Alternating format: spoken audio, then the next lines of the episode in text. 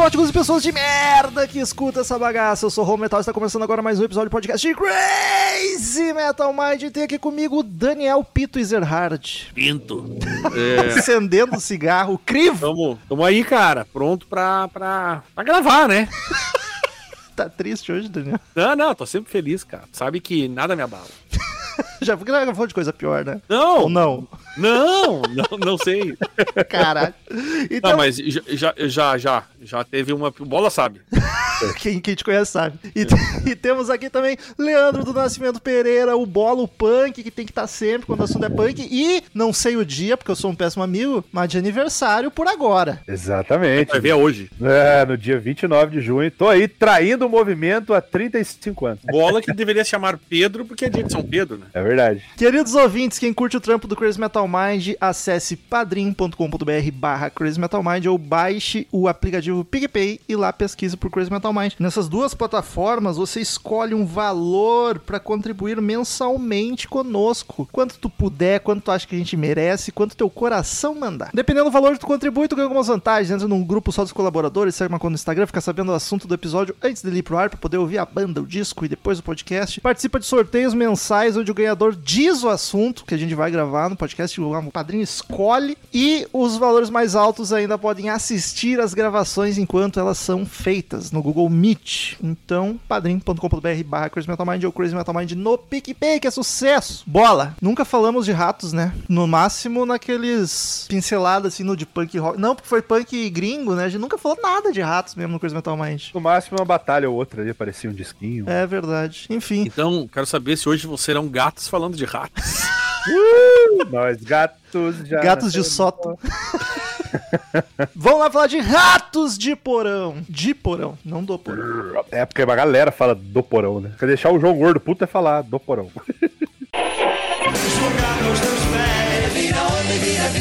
Eu sou terrível. Maluco,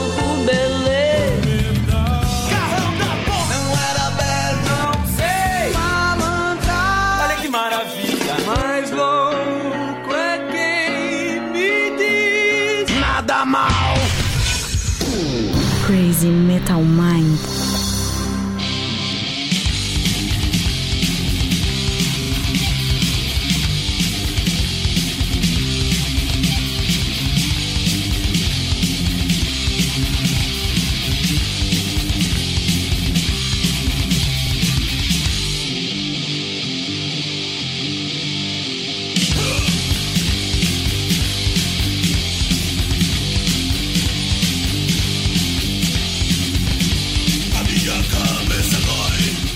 Boleta, tu Diga. falou, nós tava lá batendo papo, bem de boa. Aí tu veio, ô, nunca te pedi nada. Meu, meu aniversário tá aí, vamos gravar de ratos. Eu vamos. Aí o bola, então, sábado agora? Eu, caralho, mas é agora. Vamos então. Por que, que tu escolheu Ratos? É a tua banda favorita de punk e BR? É, cara, porque, puta, é, é, vamos supor, é que eu, não- eu não acho que seja só punk, mas já que eles surgiram desse movimento, com certeza é, cara, é uma, uma banda que eu- a cada ano que passa eu tenho ficado mais fã, assim, ultimamente eu tenho escutado muito. E eu, eu queria ver como é que ia ser a reação dos senhores ao ouvir Ratos de Porão e se ia, ia ter um, um certo conflito, um certo, certa discordância, eu acho saudável, bonita e gostosa. É, não, não, não aprendeu nada com Garotos Podres. Não, quero continuar, eu, eu como, eu sou como Simba, eu rio na cara do perigo. Eu fico triste porque esses episódios de banda nacional corre o risco dos caras escutar. E, pô, eu amo tanto o gordo. Não leva mal, tá? Tudo que eu falo aqui. Eu gosto do gordo e simpatizo com o João também. Mas enfim, ah, Danny Boy, qual a tua relação com ratos? Tu já Não. tinha tido contato alguma vez com a banda, assim? De, claro, já deve ter ouvido uma coisa ou outra. Já, já, já. Mas não, tem, não, não conhecia, assim, material. Ouvi a playlist do Bola. Paulo gostou. Futuro punk, futuro potencial. É. Cara, eu como uma boa criança dos anos 90, eu cresci com a imagem do João Gordo na TV. Ah, não, nóis. isso sim. Então- João Gordo, tu via em tudo que é lugar, né, cara? MTV, né, velho? É, e meu irmão era, era metaleiro, era roqueiro, e aí ele tinha CDs do Ratos, então eu sabia que era a banda do João Gordo de Gritedo. E daí, por, por a gente estar no meio do rock, a gente sabe que é a principal, acho que a, a mais popular brasileira do gênero, assim, de punk da podreira, até hoje, um dos maiores clássicos. E, mas nunca tinha parado pra ouvir. Tudo que eu ouvia era assim, vamos ver qual é que é, uma música do Ratos aqui, outra ali, e nunca desceu. Mas você sabe Ou que eu por um vi ao tempo- vivo, e aí Sabe- eu, putz, Sabe, por um tempo foi assim pra mim também, Romulo. É, logicamente, MTV, né, anos 90 e tal. Eu, como já gostava de som, mas eu não era um cara que fui cedo pro som extremo. Que até acho que é um, é um, né, um jeito do cara não gostar, é começar a ouvir rock e já ir pra porradaria. Não vai, não vai rolar, tá? É raramente, assim. Sim. Então eu, eu, eu ouvia ratos, assim, as músicas que eu via clipe na MTV, achava mais engraçado do que legal. Puta, que engraçado gordo, vomitando essas palhaçadas aqui. E, e não tinha amigo meu que gostava pra me prestar o CD, tá ligado? Ninguém gostava. Eu só fui virar fã mesmo, conhecer disco completo depois dos anos 2000, assim. Por mim mesmo, assim, porque não era muito amigo meu que gostava. É, e eu tinha uma visão, por ver assim, uma coisinha ou outra, normalmente ao vivo, ou em programa de TV, ou sei lá, algum show. Eu tinha a impressão que era podreira, violenta. E agora eu posso estar ofendendo o João Gordo e dizer que não é podreira violenta. Eu achei que era só barulho e gritedo. A parte do gritedo tem, É, tem bastante, mas ainda assim, tem menos do que eu esperava. Me surpreendi em vários momentos. E o instrumental, cara, eu achei uma maravilha na maioria dos discos. E eu tô surpreso que, cara, virei fã de Ratos depois de- desse podcast. Tem uns dois discos ali que eu curti pra caralho e tem mais uns dois, três que eu gostei. Eu fiquei... Tô comemorando aqui, uma vitória. Porque eu não gosto de gritedo, mas eu não gosto de gutural, na verdade. Quando eu entendo o que o cara tá falando, que era o caso Sepultura com o Max, você entende o que o gordo tá falando? Caralho. em alguns sim, aí é a minha Ah, bom. surpresa. Tem alguns que. Os que não dá pra entender, eu já fico triste. Porque é o instrumental do caralho, só que daí tá aquilo vomitando. Que eu uma acho coisa que que. ele não deve nem se dar o trabalho de decorar as letras, né? Porque eu só grudinho. E uma, uma coisa que eu concordo, que o Bola falou nisso, é que pra mim não é punk mesmo. Ah, então, começou, depois foi saindo, né? Por isso que eles são chamados de traidor até hoje. É muito mais. É isso que eu ia te perguntar, em que momento, eu quero saber isso, em que disco que eles foram considerados traidores. O primeiro. Isso eu fiquei chocado. Saiu o primeiro disco, eles foram considerados Ah, foi isso? traidores. Ah, Ah, daí- cara, o movimento punk no Brasil é, é aquela coisa, né, cara? Você tá ligado? Era quase um, um bando de fascista, vou falar a verdade. Porque era um bando de talifã, tá ligado? Com esses Talibã. talibã, aquele cara radical pra caralho. Então, se você fizesse uma coisinha diferente, se você gravasse um disco que já tava se vendendo, é aquela palhaçada que a gente já conhece até hoje. Então, a banda sempre carregou esse, esse rótulo aí, velho. Ganhou os dinheiro, ah, que absurdo. Ca- É, nossa, não pode. É era síndrome, no lixo. síndrome do, do, do Zé Underground, né? Dado do Labela E- nunca engoliu. E é muito mais metal, cara. É metal pra caralho. E, O Dado e- Labella, o Dado Labella, ele é tipo um inspetor dos punks, tá ligado? A galera vê um, alguém cometendo alguma irregularidade, liga, ma- manda um zap pro Dado e fala assim, ó, tá traindo aqui o movimento. Não dos pandas, feminista também. As mais, feministas, mais feminista que eu. Eu defendo até as cadelas, as leoas. Todas as Os ve- fêmeas. Os, ve- os veganos, veganos também, que agora ele disse que o- ele era violento porque ele comia carne. A Ah, carne é, é, isso. deixa as pessoas violentas. Coitada Piovani. Era só cortar o bife do almoço.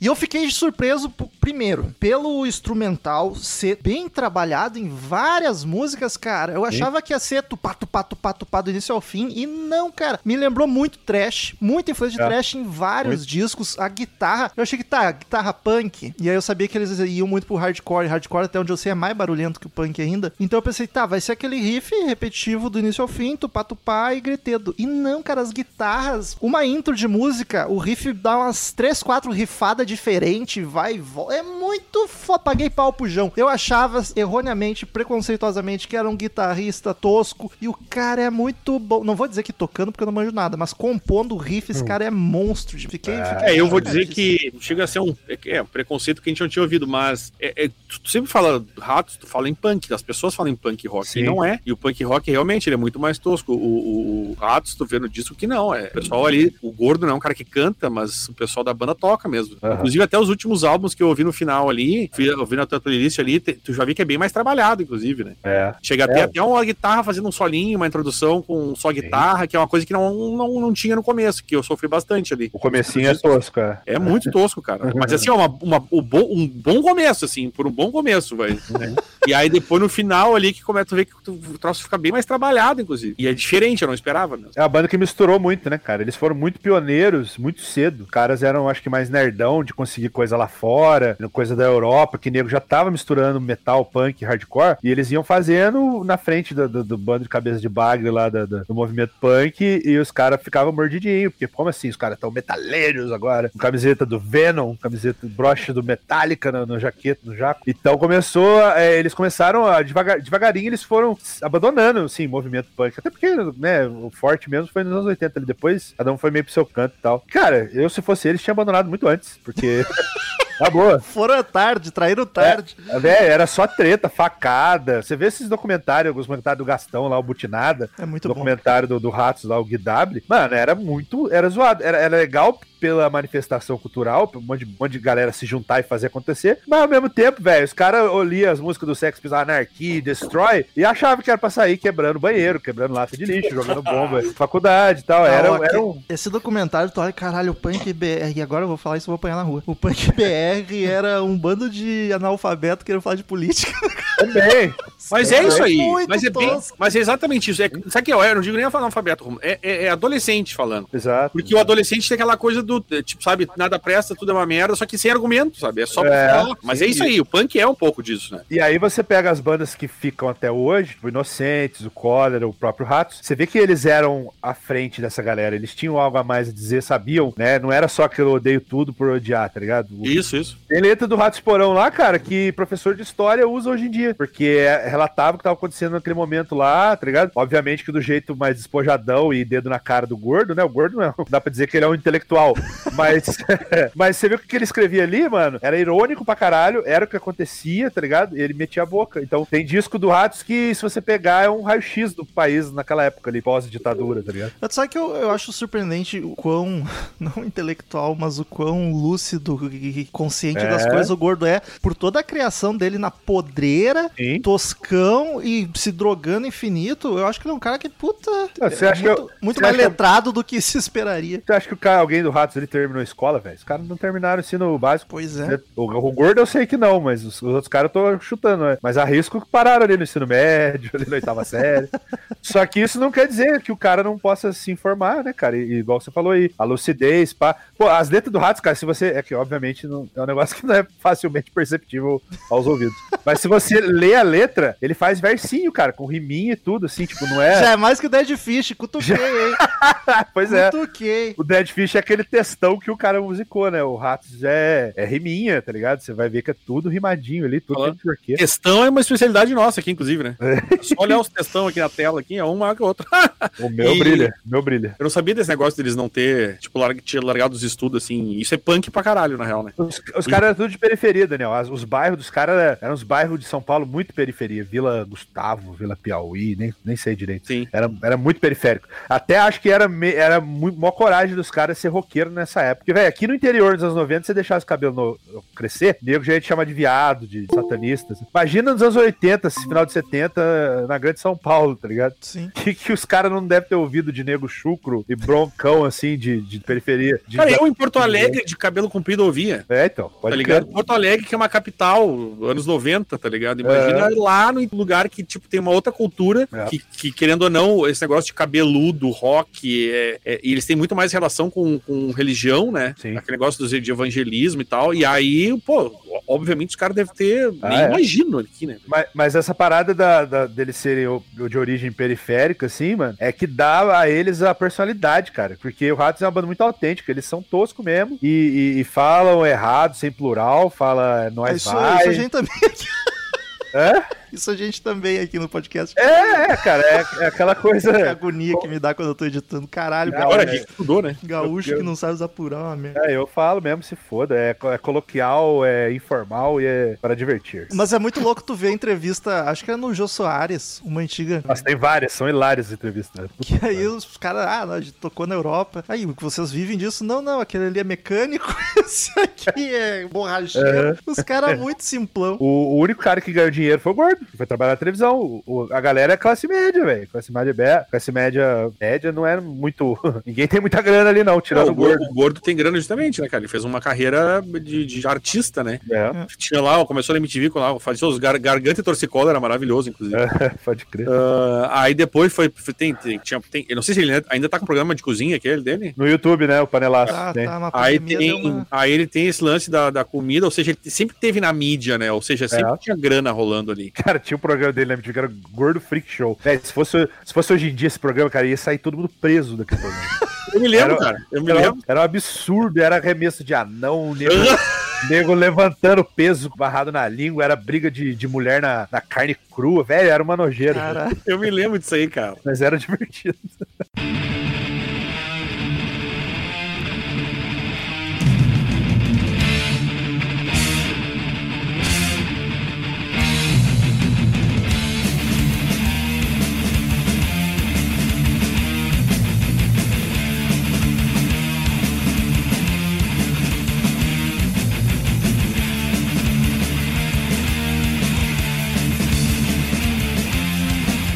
banda surgiu em 81, São Paulo, capital. Tudo aí? Mas é aquele lance que no Crazy Metal Mind a gente assume como a carreira oficial da banda do primeiro disco, que é de 84. Mas, Romulo, posso dar, dar uma leve pincelada nos antes? Pode, Porque- pode, sim. Só que uma coisa que sempre fala, sempre que entrevista o João Gordo fala, não, eu entrei no Ratos depois, depois. Isso. Mas ele tá desde o primeiro disco. Então, pra mim, ó, É. ignorar sempre que ele fala isso. Pra mim, é original do Ratos. É que assim, né? O, o fundador, fundador é o João, que é o cara que sempre teve na banda. O jogo que tem um restaurante, né? Tava Isso, é o Underdog, uma coisa assim. Underdog, exatamente. Que é o lugar que, se você pedir carne bem, passada, você será hostilizado.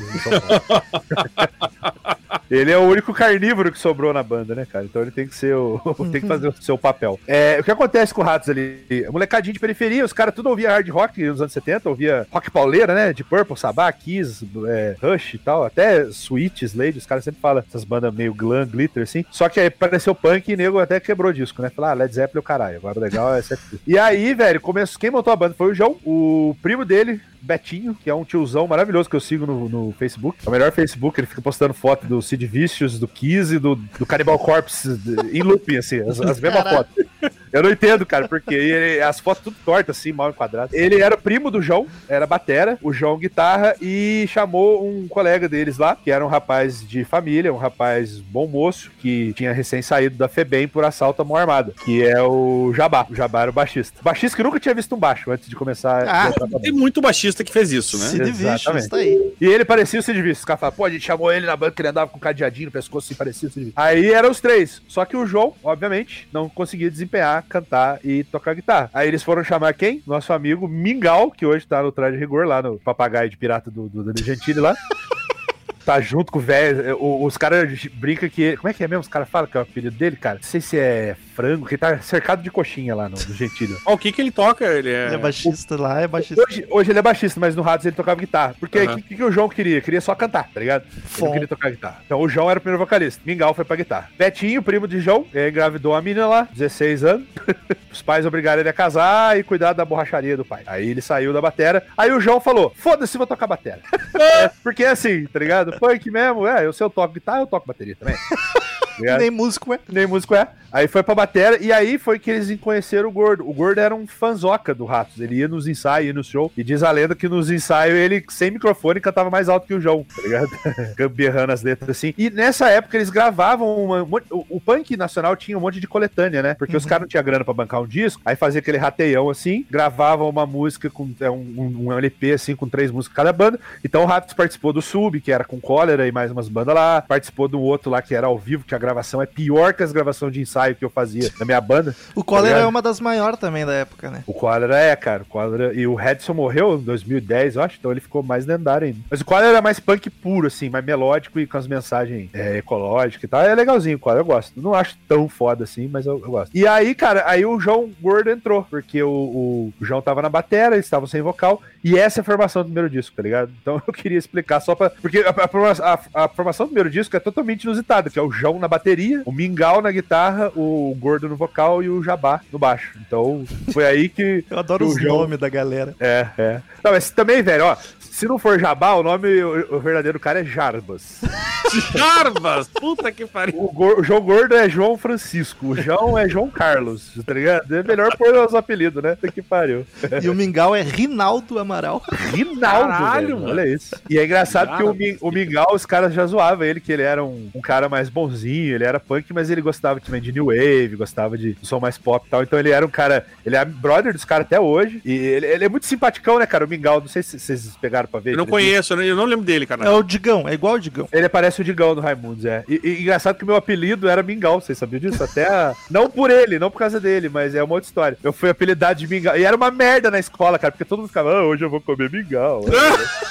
é, era muito bullying. Depois no ensino médio virou bola aí eu prefiro. E aí que surgiu a formação do primeiro disco. Em 84, no caso. E que era daí Exato. que eu só considero daí pra frente. Exato. Eu também. Sonoridade, boleta. Como definir? Todo mundo pensa Esporão punk. E eu acho que é. Só que é muito mais do que isso. É. Como é o Daniel falou ali, muito mais metal. Eu também achei, cara, eu queimando uma pauta com bola ontem quando eu tava ouvindo os primeiros discos. Eu, cara, isso aqui é Êxodos. É, É. Êxodos com menos solo, tá ligado? Porque é muito trash, cara. Eu achei muito trash metal os instrumentais. Eles começaram punk, só que eles já eram punk muito mais rápido que a galera fazia, tá ligado? E aí, ninguém conhecia o termo hardcore. É Engraçado, eles mesmo falando no documentário, os caras, os caras vieram, vinham assim falar pra gente, vocês fazem. Ele fala, o Betinho lá, o tiozão, fala até errado, vocês fazem hardcore. aí ele falou, mas, o que, que é hardcore? A gente achava que a gente tava tocando um punk rapidão, ué. Que Jogando- rapidão. então eles foram muito pioneiros, cara, muito pioneiros. E aí, com o hardcore som ficando mais rápido, mais porrada, mais brutal, eles começaram a ouvir o thrash metal também. Porque disse- esses caras, ninguém gostava de Iron Maiden, Saxo, Judas Priest, era muito ah pra eles. Mas quando começou a aparecer Metallica, que o Emol, Exodus, Venom, aí eles falaram, opa, isso aqui é metal, é- mas é agressivo e sujo. E o trash tem a puta, como a gente falou no episódio de trash há pouco, tem influência de punk pra caralho. Total, então foi meio que um caminho natural, assim. E eles foram, primeiro que todo mundo, foi muito criticado, mas depois todo mundo foi atrás, tá ligado? Opa, vamos aí.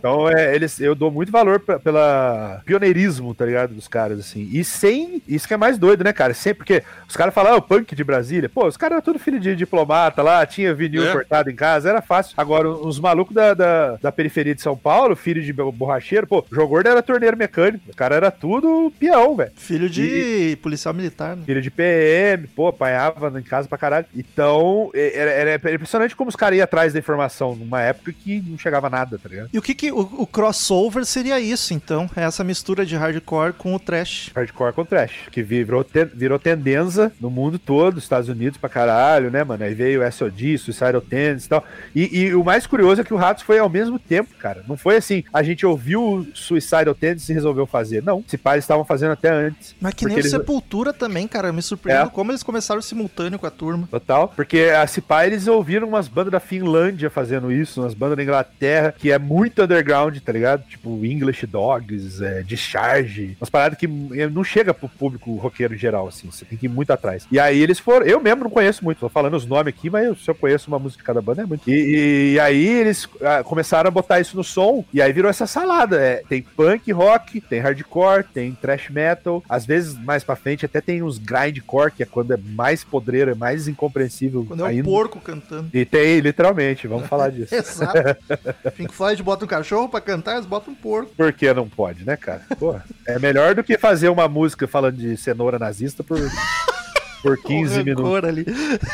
Formação da banda. Eu vou falar atual e depois, quando a gente for falar dos discos, a gente vai indo como der, porque mudou muita gente também. A gente vai, o que, Mudou. o que a gente achar relevante, o que o Bola vai ajudando aí, a gente comenta. João Gordos vocal, vocais, João na guitarra, que são os dois pra mim originais, estão lá desde o começo. E aí temos Boca na bateria e Juninho no baixo. Eu adoro os nomes, os nomes simplão. Aham. Não é tipo Renato Russo, Paulo Micos, não. É o Boca, o Juninho.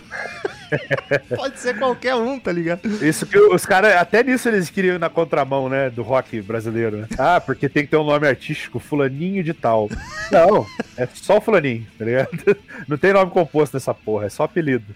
Dos músicos, como mudou muito, a gente pode não falar do instrumento que chama atenção e não da pessoa. Pra mim, que eu fiquei muito surpreso, é guitarra. Ratos de Porão é a guitarra. Que coisa maravilhosa. É cada riff sensacional e como a composição, cara. A construção das músicas de um riff mudando pro outro, aí rola um solinho curtinho, é muito foda, muito foda. É, velho. Eu sempre falo isso, cara. É um dos meus guitarristas nacional favorito, cara. É o João. Muita gente dá risada fala, cara, para pra escutar, cara. Para pra escutar. Você não, não, você não conhece, você conhece. Você não conhece, não vai tomar no cu. Eu tô, eu tô realmente surpreso porque eu ouvi a discografia inteira, inclusive meu cérebro meio que deu uma derretida por ouvir 10 discos na sequência. Mas o banco são curtos. O primeiro tem 18 minutos. Mas eu fiquei chocado, tipo, cara, como eles não ganham o reconhecimento que merecem, né? Só que Não. aí quem sou eu falando com tram- trampo com rock, 30 anos na cara, agora que foi ouvir, tipo, eu, eu faço parte do problema. Mas, mas Rômulo, cara, é uma parada que eu entendo, cara. Eu demorei. Eu, eu, eu acho que eu fui conhecer virar fã de ratos com quase uns 10 anos depois que eu já, já tinha uma bagagem de curtir rock. Porque não é um som fácil pra você. Você não vai, tipo assim, ah, é, pode acontecer, lógico, mas ah, eu ouvi uma música e me apaixonei, foi amor à primeira ouvida. É difícil, cara, não é tão digerível. E, mas eu concordo, velho. O João, ele é. Eu acho que ele nem ele não tem noção de quão bom ele é, cara. Que ele é aquele tiozão todo toscão, simprão assim, tá ligado? Ele deve- nem deve saber que ele influenciou gente pra caralho. Esses caras do, do metal mesmo, do thrash metal, fala que ouvia ratos e, e achava os riffs do João muito foda. E o cara, tá ligado? É, é aquele tiozão lá, mano. Tá interessado em tomar cerveja, fumar o cigarrinho dele e fazer os aqui. Gosto É. dele. Aliás, meu favorito da banda. Porque quem come carne tem meu voto. O meu também, e ele é corintiano, tá tudo Ah, Corinthians. olha aí. é, o, é o pacote completo, bola. Pacote completo, velho. E ele é muito simprão mesmo, tá ligado? Ele, ele pega e fala, mano, eu comecei a tocar guitarra de ouvido, nunca fiz uma aula de guitarra. Tá, Os caras, na minha época, todo mundo falava, pô, consegui tirar Starway to Heaven. Eu, pô, eu tenho orgulho que eu nunca consegui tocar Starway to Heaven. Só que eu acho que ele faz mais essa panca, assim, tipo, de imagem mesmo, tá ligado? Pô, o cara toca bem, tá ligado? Ele toca bem mesmo. E foi ficando melhor, né? Obviamente, no começo era mais toscão. Eu gosto de destacar também no Ratos a bateria, mano. O Boca é sinistro. O Boca é o atual, tu diz. ele é o melhor batera que teve no Ratos. Cara, nos últimos discos a bateria começou a me chamar atenção. E o baixo também. Não sei se não é muito culpa da produção. Se bem que dos anos 90 pra cá a produção já tava boa. Mas, Ah, não, mas a, eu acho que tem a sim, tem uma bateria e o baixo tem começaram a aparecer boa. valendo nos últimos discos. O baixo É. principalmente. É porque eu acho que nos- os primeiros bateristas era muito do pato, pato, pato, pato, Uhum. pato, pato, pato, pato, Exatamente, exatamente. O Boca não, velho. Ele faz umas viradas e ele, ele toca de um jeito, você vê vídeo dele tocando, ele fica com o pescoço meio pra cima, assim, estufa, estufa o peito, assim, parece que ele tá muito marrento tocando bateria. E ele espanca a bateria, velho. Se, se bater mais, ela confessa ali, velho. É. Ele, ele é muito, muito sinistro, cara. Eu pago pau pra ele tocando bateria, velho. O vocal é aquilo lá, cara. Não é pra. Não é pra todo mundo. E, assim, eu acho massa. Eu sei que o cara não canta, que é só berraria. Mas o que me impressiona no João Gordo é que o cara chegou a pesar já 200 quilos, velho. Ele era do tamanho de um sofá. E, Do Uno, um Uno. e, velho, você não vê. Eu nunca vi um show. Eu já vasculhei esse YouTube afora vendo o show do Ratos aí. Eu sou viciado, né? Tenho DVD e tal. Eu nunca vi um show que ele tava sem fôlego ou a voz falhando. Cara, o, o peito do cara é um, é um tanque de, de- de- de- Tá ligado? Porque você fazer um show desse de uma hora berrando daquele jeito, cara, gordo pra caralho, todo fudido, é muito difícil, cara. Daniel é vocalista tem pra falar, cara. Eu, eu, se eu ficar cantar igual ele cinco minutos, eu fico sem voz uma semana. Eu tenho que pedir licença no trampo, não vou conseguir falar. tá ligado? Em gostando, gostando ou não do vocal dele, é de se admirar que o bagulho ali é louco. Mas eu achei Mas- que ia ser muito pior. Eu achei que eu só ia encontrar gritedo. E é grito, mas tem muito gritedo que dá pra entender, que é legível. Tem, tem. Nos anos 80 era mais legível. Depois, quer dizer, quando a produção deixava, entender? Depois foi ficando mais. Muita, muitas vezes por gosto, tá ligado? Sim, Ele total. fazia questão de deixar inteligível. Mas Mas, é- segundo, segundo ele, ele canta todas as letras. Ele decora e, e canta. Duvido. Ele ele tem né? essa vantagem, né? O cara esquece. Duvido que no show, ainda mais esse show gringo na Europa, que aí É. sim, puta, né? Não, ele vivia sempre chapado, né, velho? Como é que é? Eu se bebo um pouco mais antes do show, esqueço as dedos do Ramones. A Iwana, a Iwana alguma coisa. É, é. O que mais me surpreendeu é que eu tava esperando. Eu, eu não vou muito pro som pesado. Meu máximo de peso é um trash e é um trash de um disco do Slayer e Sepultura. Sepultura é mais de um disco, obviamente. Mas também a fase pop do Sepultura. E eu tava esperando achar algo muito mais pesado. E não, eu achei o mesmo nível de dificuldade que um trash. Aham. Algumas mais por causa do vocal, que daí vai bastante trash assim também, só que daí que eu não gosto, tipo um Êxodos da vida, ou um, sei lá, um Veno. Mas eu achei muito mais tranquilo do que eu tava esperando. É, cara, o, o Ratos é mais tranquilo, por exemplo, do que Death Metal, Black Metal, bem mais. A- ali no grupo dos padrinhos ali que a gente faz as nossas brincadeiras de Copa do Mundo, lá de eleger disco e tal, muito- é, todas as vezes que entrou alguma coisa de Ratos Porão, a galera que não tá acostumada surpreendeu um pouco. Falou, pô, cara, o instrumental é muito bom, só não gosto muito do vocal, mas não é o que eu esperava, eu achava que era mais punk. Mesma, mesma coisa que você tá falando aí. E digo mais, das bandas de punk BR que eu ouvi até hoje, achei Ratos a melhor. É. Porque até tem, eu peguei uns resquícios da maldita melodia que o Garotos Podres fez. Garotos Podres, é, Garotos Podres faz muito. É. Que é aquela melodia igual em todas as músicas, que parece Sim, uma criança de 4 anos cantando. E aí eu peguei em um cantinho ou outro, assim, mas no geral É. não, não tem quase melodia, né? É. Mas é um negócio mais, mais bacana. Não, é, não acho tão genérico. É que o- antes do gordo entrar, era muito assim, esse esquema mais precário, quando era só o João cantando. O João era um moleque franzino, então a voz dele gritando era. Quando o gordo entrou, ficou. Aí, aí ficou mais encorpado, tá ligado? Literalmente. Daniel, tu tem alguma coisa de vendagens? Ah, aí tu me sacaneia, né? Nem a banda tem, né? Não, exato. Mas é foda a bola. Tu podia dizer o, que, que aconteceu com o Ratos que eles foram parar fora do país? Porque eles têm. é, tá, eles sempre falam, nossa, a gente faz turnê na Europa, mas tu faz nos botequinhos, né? Nossa, Ratos de É. Porão é o reconhecido lá fora. É no, no nicho do nicho do nicho. O que já acho sensacional, mais do que É. aqui, inclusive. Cara, sabe que mais ou menos, porque eles chegam a tocar em festival grande lá fora, obviamente que não sendo headliner nem nada, né? Eu vejo Tocam- no Hellfest, claro, tocando de Hellfest, tarde, cara? uma porra. Sim, sim, cara. É, Eu não sei, eles foram é, da Roadrunner, né? Aquela gravadora que também o- o levantou o Sepultura. Isso. E, e aí o que acontece? O Sepultura era mais vendável, que metal é mais mainstream que punk. E o Sepultura explodiu, o Ratos deu uma fagulhinha, assim, deu um. Deu um o, o Sepultura fez bum, o Ratos fez puf. Tá ligado?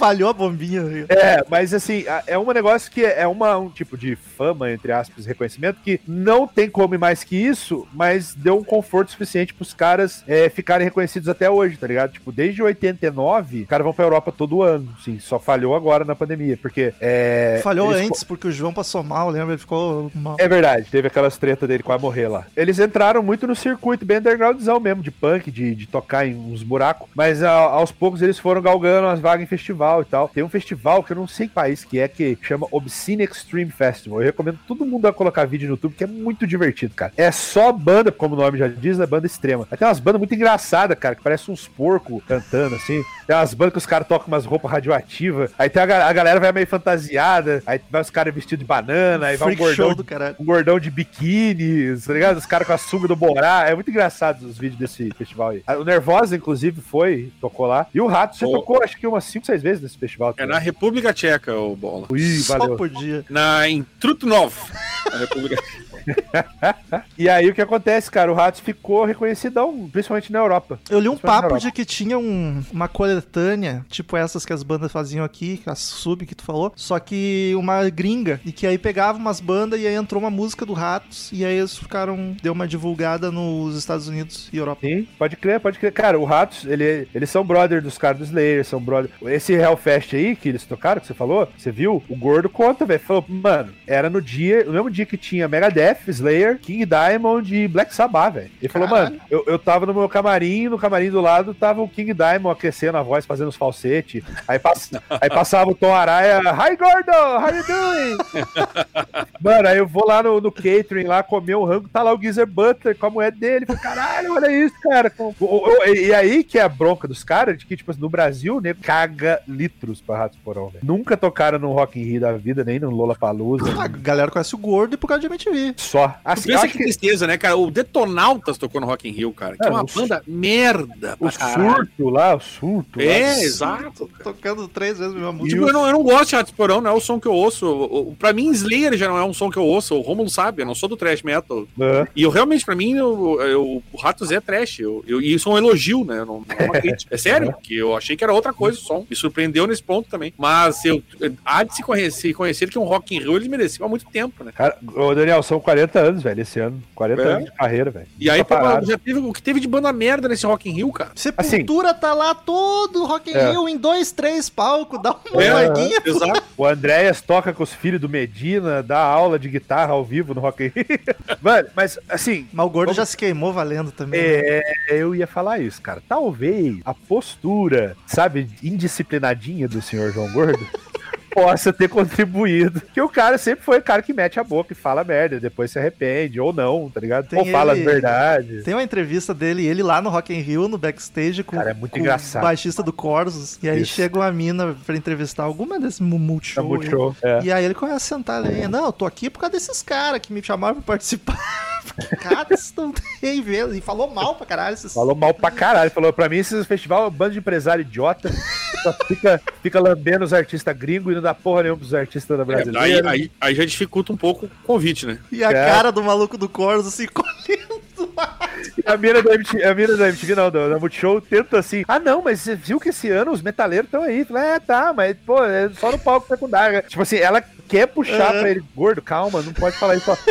E ele, ele disse que não sabia que tava ao vivo. Então ele saiu metendo a boca mesmo. Mas assim.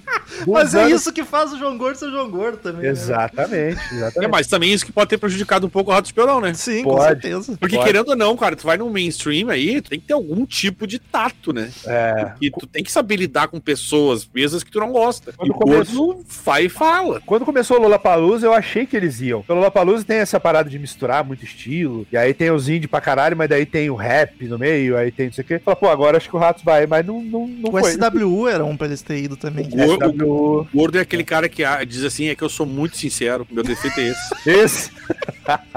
E teve esse lance ainda antes de entrar nos discos que. do- da traição do movimento, além, de, É. além da sonoridade, eles começaram a tocar com Sepultura, né? Ficaram muito brother do Sepultura e fizeram um show juntos. Parece que tinha um show até que, que era polêmico, tipo, bah, vai dar quebra-pau, porque rolava rixa de fato dos cabeludos contra os punk, né? E os careca, hein? É, eles, a amizade dos Careca caras. é tudo nazista, na real, né, cara? É, o Rato sempre foi contra esses. E assim, essa, essa amizade deles com Sepultura foi muito percussora também, tá ligado? Em questão de misturar metal e punk e apaziguar, tá ligado? Jogar uma água nos cachorros raivosos, tá ligado? Porque era feia a coisa ali. O, o Ratos com Sepultura ficaram muito brothers. Os caras são amigos, tipo, há mil anos, cara. E tem vídeo pra caralho dos caras fazendo jam junto. Quase entrou pra família Cavaleiro.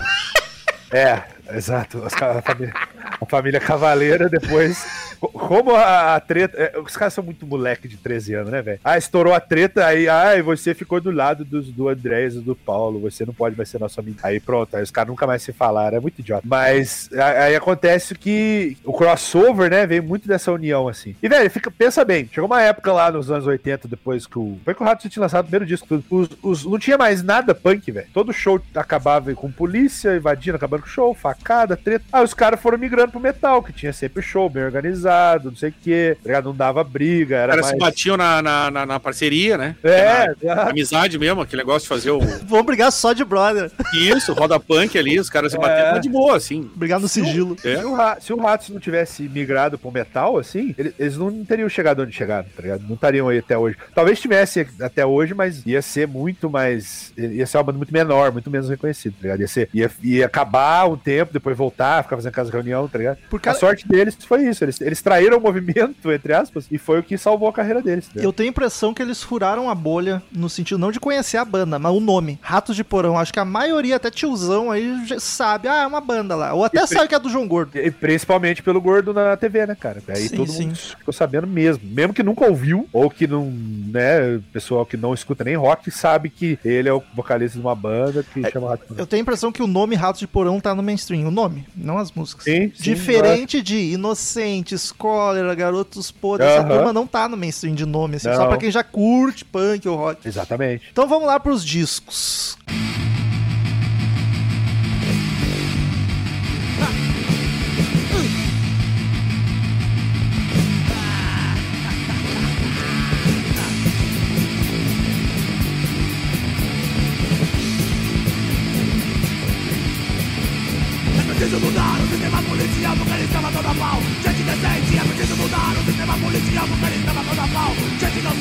Começa em 1984 com o primeiro Crucificados pelo Sistema. E aqui eu me decepcionei. Porque eu, como leigo, tinha a impressão que os classicaços dele eram o Brasil e o Crucificados pelo Sistema. E eu achei ruim esse disco. Não consegui.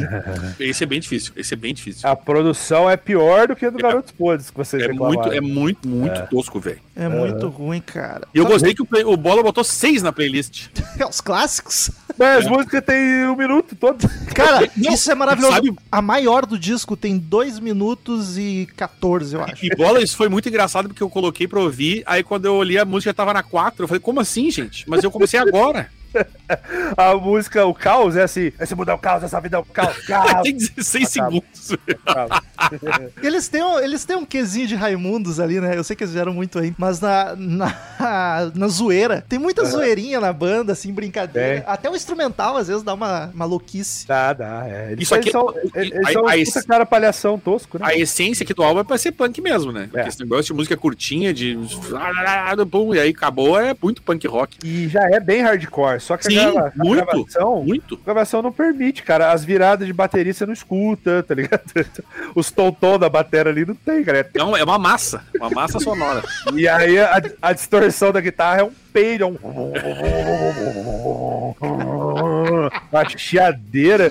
Mas vocês sabem que apesar de tudo isso, cara, olha lá vou eu de novo. Eu acho um disco muito foda. Eu adoro as músicas, eu sei cantar várias. Porque é aquele negócio, cara. Eu, eu consigo abstrair essa, essa podridão toda e focar na música. Talvez, eu não contei isso, mas o primeiro disco que eu ouvi do Ratos mesmo é um, um ao vivo de 92, que já é quando os caras já estavam bem mais afiados, bem mais metal, tá ligado? E eles já estavam tocando as músicas, inclusive desse disco, de forma muito mais agressiva e, e- e a gravação do ao vivo deles é muito boa, tá ligado? Até recomendo quem quiser começar a ouvir Ratos uma coletânea, esse ao vivo é uma baita de uma coletânea, tá ligado? Olha eu falando igual a minha, baita de uma coletânea.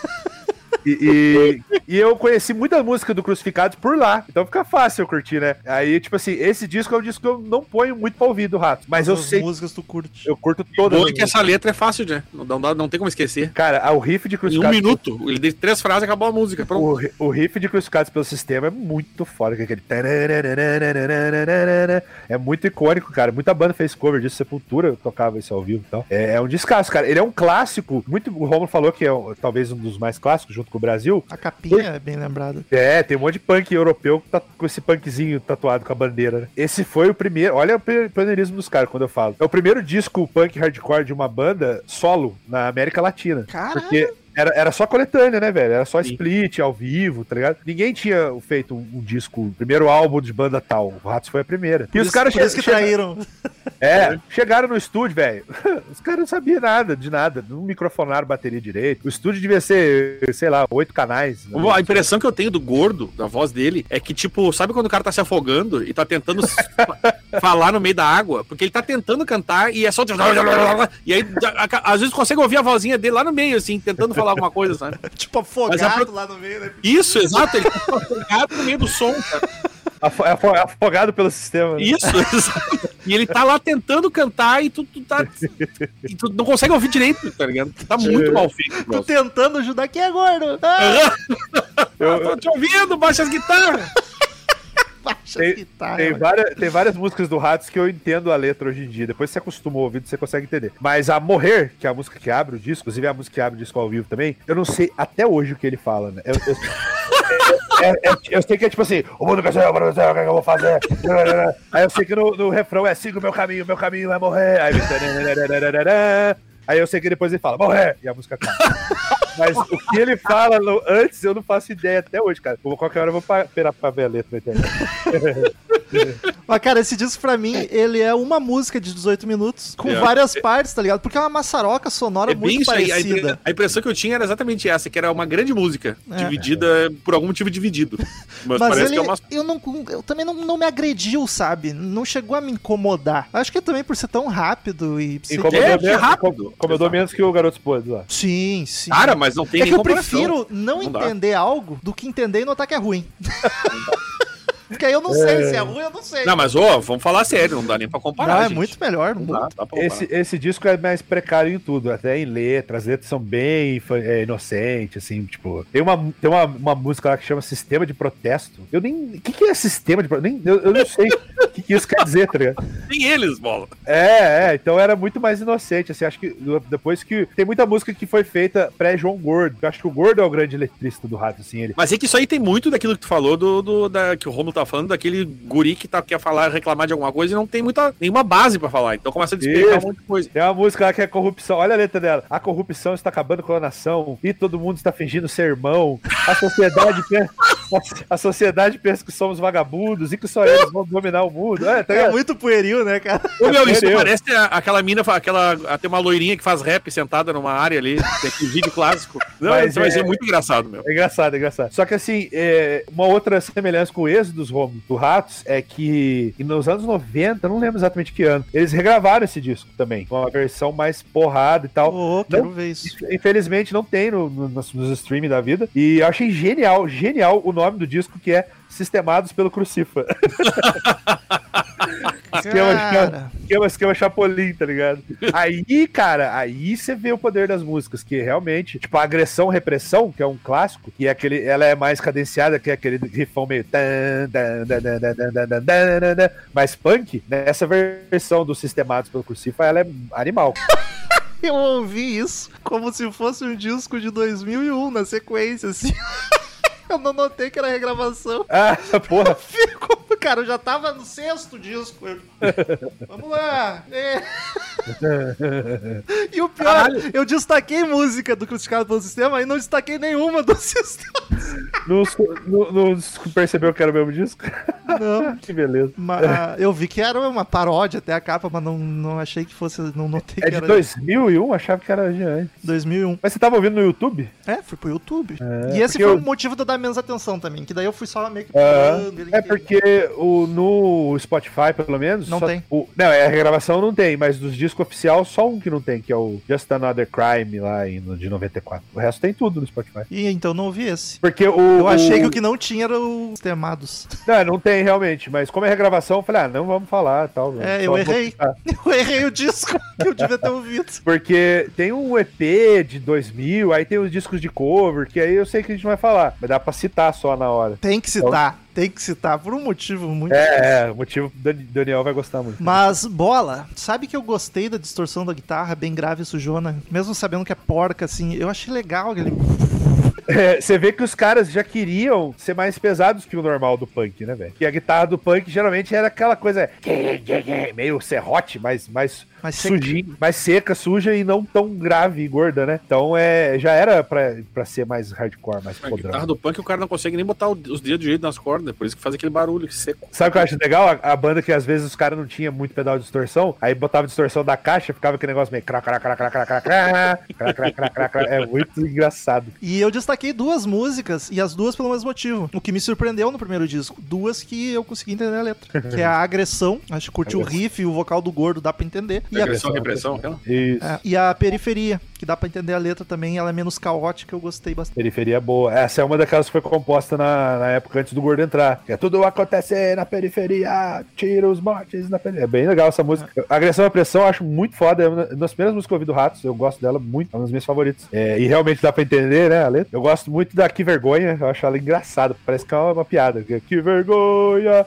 que vergonha. Aí depois começa. Que vergonha, que vergonha, que vergonha, que vergonha. Ela começa lentinha, né? Começa. tan, tan, tan, tan, tan, Meio New Wave. E eu gosto muito de FMI. E aí é a letra do gordo que começa a ficar um pouquinho mais politizado, né? Que ele fala, né? O dólar aumenta, nossa dívida externa, bababá. E aí o refrão genial, que é o FMI, não está nem aí. O. É muito bom, cara.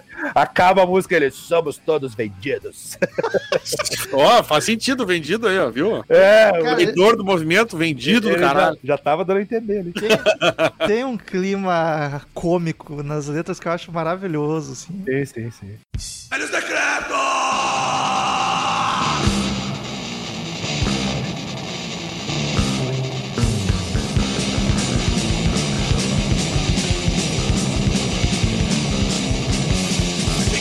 de ignorância desse povo recanal Desperdiça de desejo, veloz e saudade em 86 saiu o segundo álbum, 86. Descanse em Paz. Bola, se tiver coisa pra falar entre um e outro, tu pode me interromper. Beleza. Porque eu, não, Tá, eu, não, eu não, não anotei as mudanças de integrante, mas até que nem é tão difícil assim. A gente já falou Não, da banda não. que tinha mais. Aqui, inclusive, sai. No segundo disco já entram o, o espaguete pra bateria. espaguete. é. O João Que aconte- sai da bateria, né? Eles assumem um batera. Isso, o que acontece assim, cara, o Mingau, eles gravaram Crucificados e não teve turnê, não teve deslançamento, nada, porque o movimento punk tava implodindo, o cara tava se destruindo lá. Aí, velho, o, Gor- o Gordo saiu da banda por uns meses, porque ele queria tocar metal. Ele foi o primeiro cara a Olha. migrar pro, pro metal, o João Que Gordo. loucura. Os caras da banda, o João, falaram, é, que porra de metal, nada. né? E aí o Mingau saiu, o João chamou o primo dele lá, o tiozão, de volta pra batera. Eles gravaram um disquinho ao vivo, podrão, assim, assim, no Lira Paulistano, lá que era no lugar em São Paulo. Só que logo o, o, o Batera, o primo dele, saiu de novo, porque esse cara, ele é brother do João até hoje, ele é amigo do Ratos, mas ele nunca ficou muito tempo na banda. Aí voltou o gordo e convenceu os caras a ouvir mais heavy metal, dar chance pro trash e tal. E eles chamaram esse espaguete aí, que era um magrelo cabeludinho. E... Caralho, magrelo é muito. Espaguete é muito apelido de magrelo, né, cara? Total. E ele será? ficou bastante, ele ficou quatro discos. Ele é da fase clássica do Ratos, é ele, o Batera, né? E o- é muito engraçado os caras falando, mano, ele entrou primeiro porque ele tinha uma bateria. Era raro um baterista ter bateria no punk. É um bom começo. E segundo, porque ele foi o primeiro cara da nossa galera que conseguia fazer aquela batida do hardcore que é mais rápido. Porque senão o cara ficava assim. Era- era Durão e reto, né? Esse espaguete tinha um pouco mais de. É porque ele é de baterista, provavelmente, né? Que O João é aquela história que falou, ele foi tocar a bateria. Isso. Era o primeiro batera da banda, né? De E, a- e aí consolidou a formação da fase clássica crossover, que era o Gordo, o João na guitarra, o Jabá no baixo e o Espaguete na, na batera. O, o- só uma história do começo que o, Jabá conta no documentário, que o, o Rômulo ri, da limitação dos caras, né? O Jabá falava, velho, eu tocava baixo, paletando assim, pra baixo. Isso acabava com o meu pulso, cara. Aí o rapaz da outra banda lá, Punk, falou pra mim, velho, faz isso aqui, ó, pra cima e pra baixo, pra cima e pra baixo. A- Aí ele falou, ó, cara, aquilo mudou minha vida, tá ligado? Os caras eram realmente Pô, tem que tocar o dobro de velocidade, tu vai só pra Mas baixo. imagina, ó, o cara com uma lera fudida na mão, tá ligado? Cara, ia cair o braço dele continuar tocando assim, né? Vai, imagina, tá louco, velho. Ainda mais rápido pra caralho do jeito que ele toca. Aquela tendinite com Porra! 20 anos de idade já. O cara já se aposenta por invalidez. E o Mingau acabou saindo, né? Porque aí o João assumiu a. o Isso, João assumiu Ming- a- Mingau saiu, virou, os caras zoam que ele virou New Wave, né? Que ele foi tocar, foi tocar no 365, depois entrou no traje e tal. Mas no traje E- ele entrou lá por 2000, né? Lá. Acho que sim, é, ele virou baixista, né? Ele era no Ratos a tocar guitarra. E aí foi a primeira tentativa do Ratos aí mesclando com o metal. E é uma tentativa meio.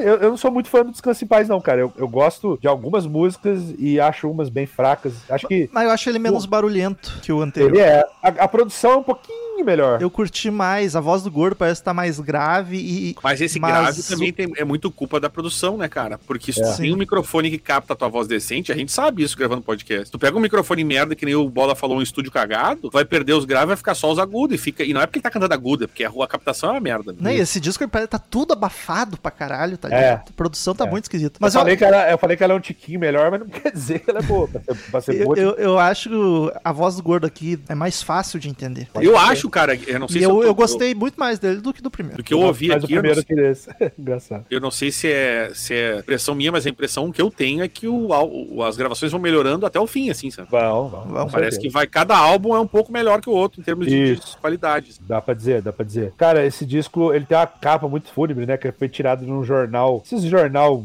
sanguinolento aí. É uma foto real de um cadáver, tá ligado? Caralho, mano. É, é uma, uma- pessoal de interior que foi pego roubando galinha e li, foi linchado, assim. Caralho. Aí, é, é, o bagulho, o clima. Os caras queriam já fazer um clima mais sinistrão, mais mórbido, mais metal. E, cara, esse disco, se eu não me engano, já foi lançado por uma, um, sel, um selozinho um pouco maior lá, tá ligado? De uma. Acho que era Woodstock Discos ou, ou Baratos e Afins, um desses selos dos anos 80 de São Paulo. Então ele já teve um pouco mais de investimento, mas ainda é bem tosca a gravação. E você percebe que os caras já estão naquele clichêzinho do metal de fazer uns negócios meio. pé, Tá ligado? Os, os ataques no prato, assim. Mas eu ainda acho meio desajeitado, assim. Eu ainda acho mais punk e hardcore do que heavy metal ainda, né? O cara não tinha tanto a mãe ainda, né? Eu curto a Velhos Decrépitos, que é um rifão muito bom. Minha E- favorita. E a Zona, eu curti a bateria frenética demais e os backings só gritando, eu achei divertida a Zona. A zona é uma, tipo uma zoeira, velho. Uma faixa zoeirona. E, cara, eu, eu gosto muito da Velhos Decreps. A música- Zoezona. Eu falei, zoezona. A Velhos Decreps é a música feita por Tancredo Neves, né? E. Tanto é que a- o, final, o final ele fala, né? O filo porque quilo, né? Aquela frase que ele falava. É verdade. Eu- o Tancredo é a é, minha aquele que tem o morto muito louco, né? As fotos. Isso. Isso. Era pra ser o nosso presidente, aí morreu, e aí veio o Sarney pra nossa alegria. Nossa Porra. senhora. O Brasil é. só melhora. Nossa, é. É. impressionante a sorte que a gente tem, cara. É uma coisa louca isso. E é engraçado que durante os discos do Rato você vê isso tudo narradinho nas letras, cara. Essa Velhos Decreps é isso. A gente elege um velhote que bate a bota antes de. Tá ligado? E na E verdade, na verdade nem era eleito, né? Aquela época era indireta ainda, né? Era Isso, exatamente. é. Ele foi escolhido e era um cara, dizem que ele ia se, tinha chance de ser mais bacana que o Sarney, foi só desgraça, né, cara? O Sarney foi hiperinflação, foi uma desgraceira só. Se eu não me engano, foi 85. Até hoje aí, esse filho da puta. Pois é. Como é que é. pode, né, mano? Ah, é impressionante, cara. É impressionante. O Brasil é uma a, a draga. Rei do Maranhão, né? O estado tinha que chamar Exato, Sarney Land, né? Sarney Land. Exato, Sarneyland, exato. É uma grande fazenda dele aquilo lá. Se eu não me engano, foi até a, a época do, do Rock in Rio que tinha- ele ia assumir, né? E o, o Cazuza tava todo esperançoso lá, falando que. Assim que deu ó, o Rock in Rio lá, ele cantou. Podia nascer feliz. Podia nascer feliz, maravilhoso, Isso. inclusive. Foi o Cazuza destruiu a ditadura naquele dia. Isso. Então, cara, eu destaco também a Vez Decreps. Eu gosto de Paranoia Nuclear, que é bem uma letra bem anos 80, né? Tem, tem uma, tem, Guerra Fria. tem uma que é muito de velho, dando nome pra banda, que é Juventude Perdida. Total, total. E essa juventude tá perdida. Eu ia destacar ela, que eu acho ela tem um riff muito legal. Ela é mais punk rock, assim, cla- classicão. E tem um vídeo do Ratos tocando ela no Perdidos da Noite. Ô, louco, bicho. Caralho, olha aí. Em 86, cara. É, esse di- é, o ano que, que eu nasci, olha só. Acho que é isso, cara. Desse disco, eu não sou muito fã desse disco mesmo. É Paranoia Nuclear, Juventude Perdida, Velhos Decreps é a minha favorita. E Cérebros Atômicos, a primeira que abre, também é legalzinho. E essa formação segue, né? Um bom tempo. Essa formação fica quatro discos aí pra frente.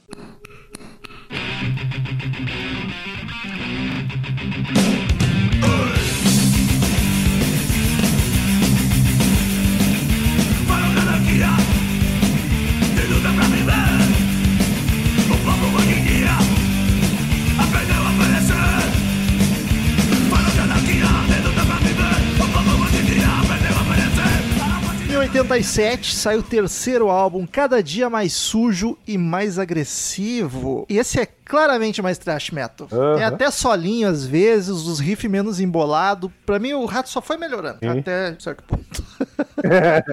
eu acho esse disco melhor que os dois. Para mim esse disco inicia a trinca dos meus a trinca dos meus três, óbvio, que é trinca inicia a trinca dos meus favoritos, cara. Ele é o meu top 3 do rato. Eu acho ele muito bom. É, aí nessa época os caras já eram brother de Sepultura. Tanto que o André Kisser sola, faz o solo em uma música. Olha aí, É, eu acho que é a morte e desespero que o André Kisser faz, faz solo. O alemão. acho- é, o alemão. Eu acho o, o nome do disco genial, que combina muito com a banda, cada dia mais sujo e agressivo. É, a capa eu acho sensacional, que tem um ratão gigante, com uma- não lembro se é um ma- um machado ensanguentado ou uma chave de roda ensanguentada, sei lá. Eu sei que é, é, é bruta a capa, assim. Você vê que é, é pra ser mais metal mesmo. Não, E e foi- o, o, o som das guitarras, ele, ele tá mais metálico mesmo, metalizado, Total. como soa nas bandas de trash, né? Aquele tananana, tá mais, mais tipo, bril- brilhante o som, sabe? É uma chave hidráulica. A chave hidráulica, isso. E tem, E- e tem ele- bem cara de death metal, de capa Uhum. de disco de metal. Se eu não me engano, o Igor fez o esboço da capa, uma coisa assim. Eu sei que o Igor, é- era, o Igor Cavaleiro era meio desenhista, assim e tal. E esse disco foi lançado pela Cogumelo, que é um selo lá de BH, que lançou os primeiros discos de Sepultura. Então, você vê que a, a, a broderagem dos caras era, era forte mesmo, tá ligado? Eles meio que a- abraçaram o Ratos e não, chega aí e tal. E, cara, esse disco, pra mim, é, é quase todo é destaque, assim. Eu gosto de quase todas as músicas. Eu destaquei a Pensamentos de Trincheira. Eu achei a Pode crer. melhor deles até esse momento. Olha uma aí. porrada foda. E a.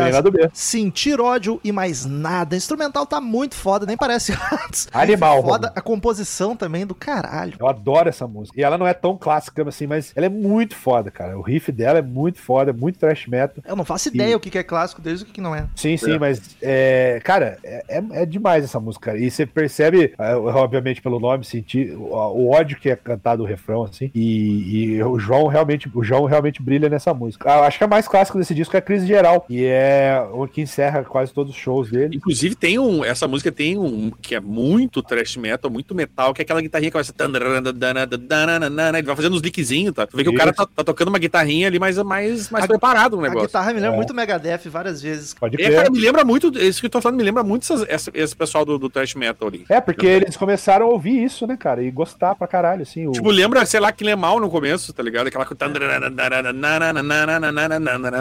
É outra coisa. Isso não tem nada a ver com punk, tá ligado? Já Não, não. total. Eu É. ainda tô chocado. Pra mim, o Jujão era. 10 discos assim. É, mas não é. O Cara, cara, a guitarra é boa demais. o cara faz leak. Pergunta pra um punk o que que é leak. Não sabe, não sabe. Ele vai falar que é o Lick It Up, né, velho? É o- Era o guitarrista do Engenheiro. É do, do Engenheiros, o Leaks. É o Licks, aí são vários Licks. Não, mas o, o- É verdade, cara. é, eles começaram, entraram numa de ouvir Êxodos e, e Slayer pra caralho e, e, e botar isso no som. Cara, velho. isso aparece muito no som. Aparece. Aparece pra caralho. Tem uma música que acho que é Outras Vidas. Ela começa até. Sabe aquele clichê do, do trash de começar com o dedilhadinho? E depois vai tan, tan, tan, tan, tan, e vai ficando pesado. Pesado. Até isso os caras fizeram, tá ligado? Isso aí deve ter sido coisa do gordo, não? Esse negócio que ele queria metal e tal. Ele, será que ele não foi levando devagarinho pra banda? Foi, foi, foi bem isso. Ele começou a convencer os caras e. e de- Mas todo mundo abraçou. Você vê que aí o João ficou cabeludo, o Jabá ficou cabeludo. tipo, agora o negócio é ser cabeludo. É, só o gordo mesmo que não ficou, que acho que ele É. já, tava, já tava perdendo. Aí eu né? acho que não tinha mais como. Já não tinha mais como. Não. Mas eu gosto muito que o Romo falou da Pensamento de Trincheira, também acho muito foda. É, Tatu Mania, que é uma letra engraçada, que é um ódio à tatuagem, né? Que os caras são tudo Ah, cobertos. co- né? começa com uma maquininha, inclusive. Isso, começa. E, cara, Plano Furado é um clássico demais, cara, porque ela é, o nome dela é em homenagem ao Plano Cruzado, né? cara? Eu tinha certeza que era isso. Quando eu li o nome, eu falei, cara, isso deve ser. Isso genialmente deve ser ligado ao plano cruzado. Porque é Exatamente. maravilhoso o nome. O refrão dela é Deu tudo errado! Plano Cruzado! tá ligado? E, e é o que eu falei, aquela parada que eu falei, que, que o- os discos do Ratos meio que contam meio que um pouco da história do Brasil naquela fase, assim, nesse- nessa época. É Sim. muito boa, cara, Plano Furado também. Plano furado, maravilhoso. Bola, como é que foi? Como é que tu fez essa playlist pro Daniel? O que, que tu botou? Qual foi teu critério? Cara, eu fui, bot- fui botar todos os discos que tinha, né, no Tu streaming. botou uma de todo, alguma Foi de na, or- foi na ordem cronológica, pra dar pra sacar a evolução assim mesmo. E ah, eu não, fui- não sei, é, os discos que são melhores eu coloquei 4, 5, os discos que são É, porque menos os bons tem bastante é o 10. primeiro que, tu- que tinha. que é um minuto cada música, nem isso. O total da playlist deu Brasil. 12 minutos. O Daniel nunca estudou tão Não, rápido. deu, deu, deu um monte, cara. Deu. Deu. Não, deu uma hora e vinte. Olha, É. caralho. 30, 35 músicos. 35 músicas, exatamente. E tem a- o Brasil, tem um monte. Tu botou bastante do Brasil. É Acho que foi o que tu mais botou, foi o Brasil. Que é o teu preferido, imagino eu, né? Sim, sim.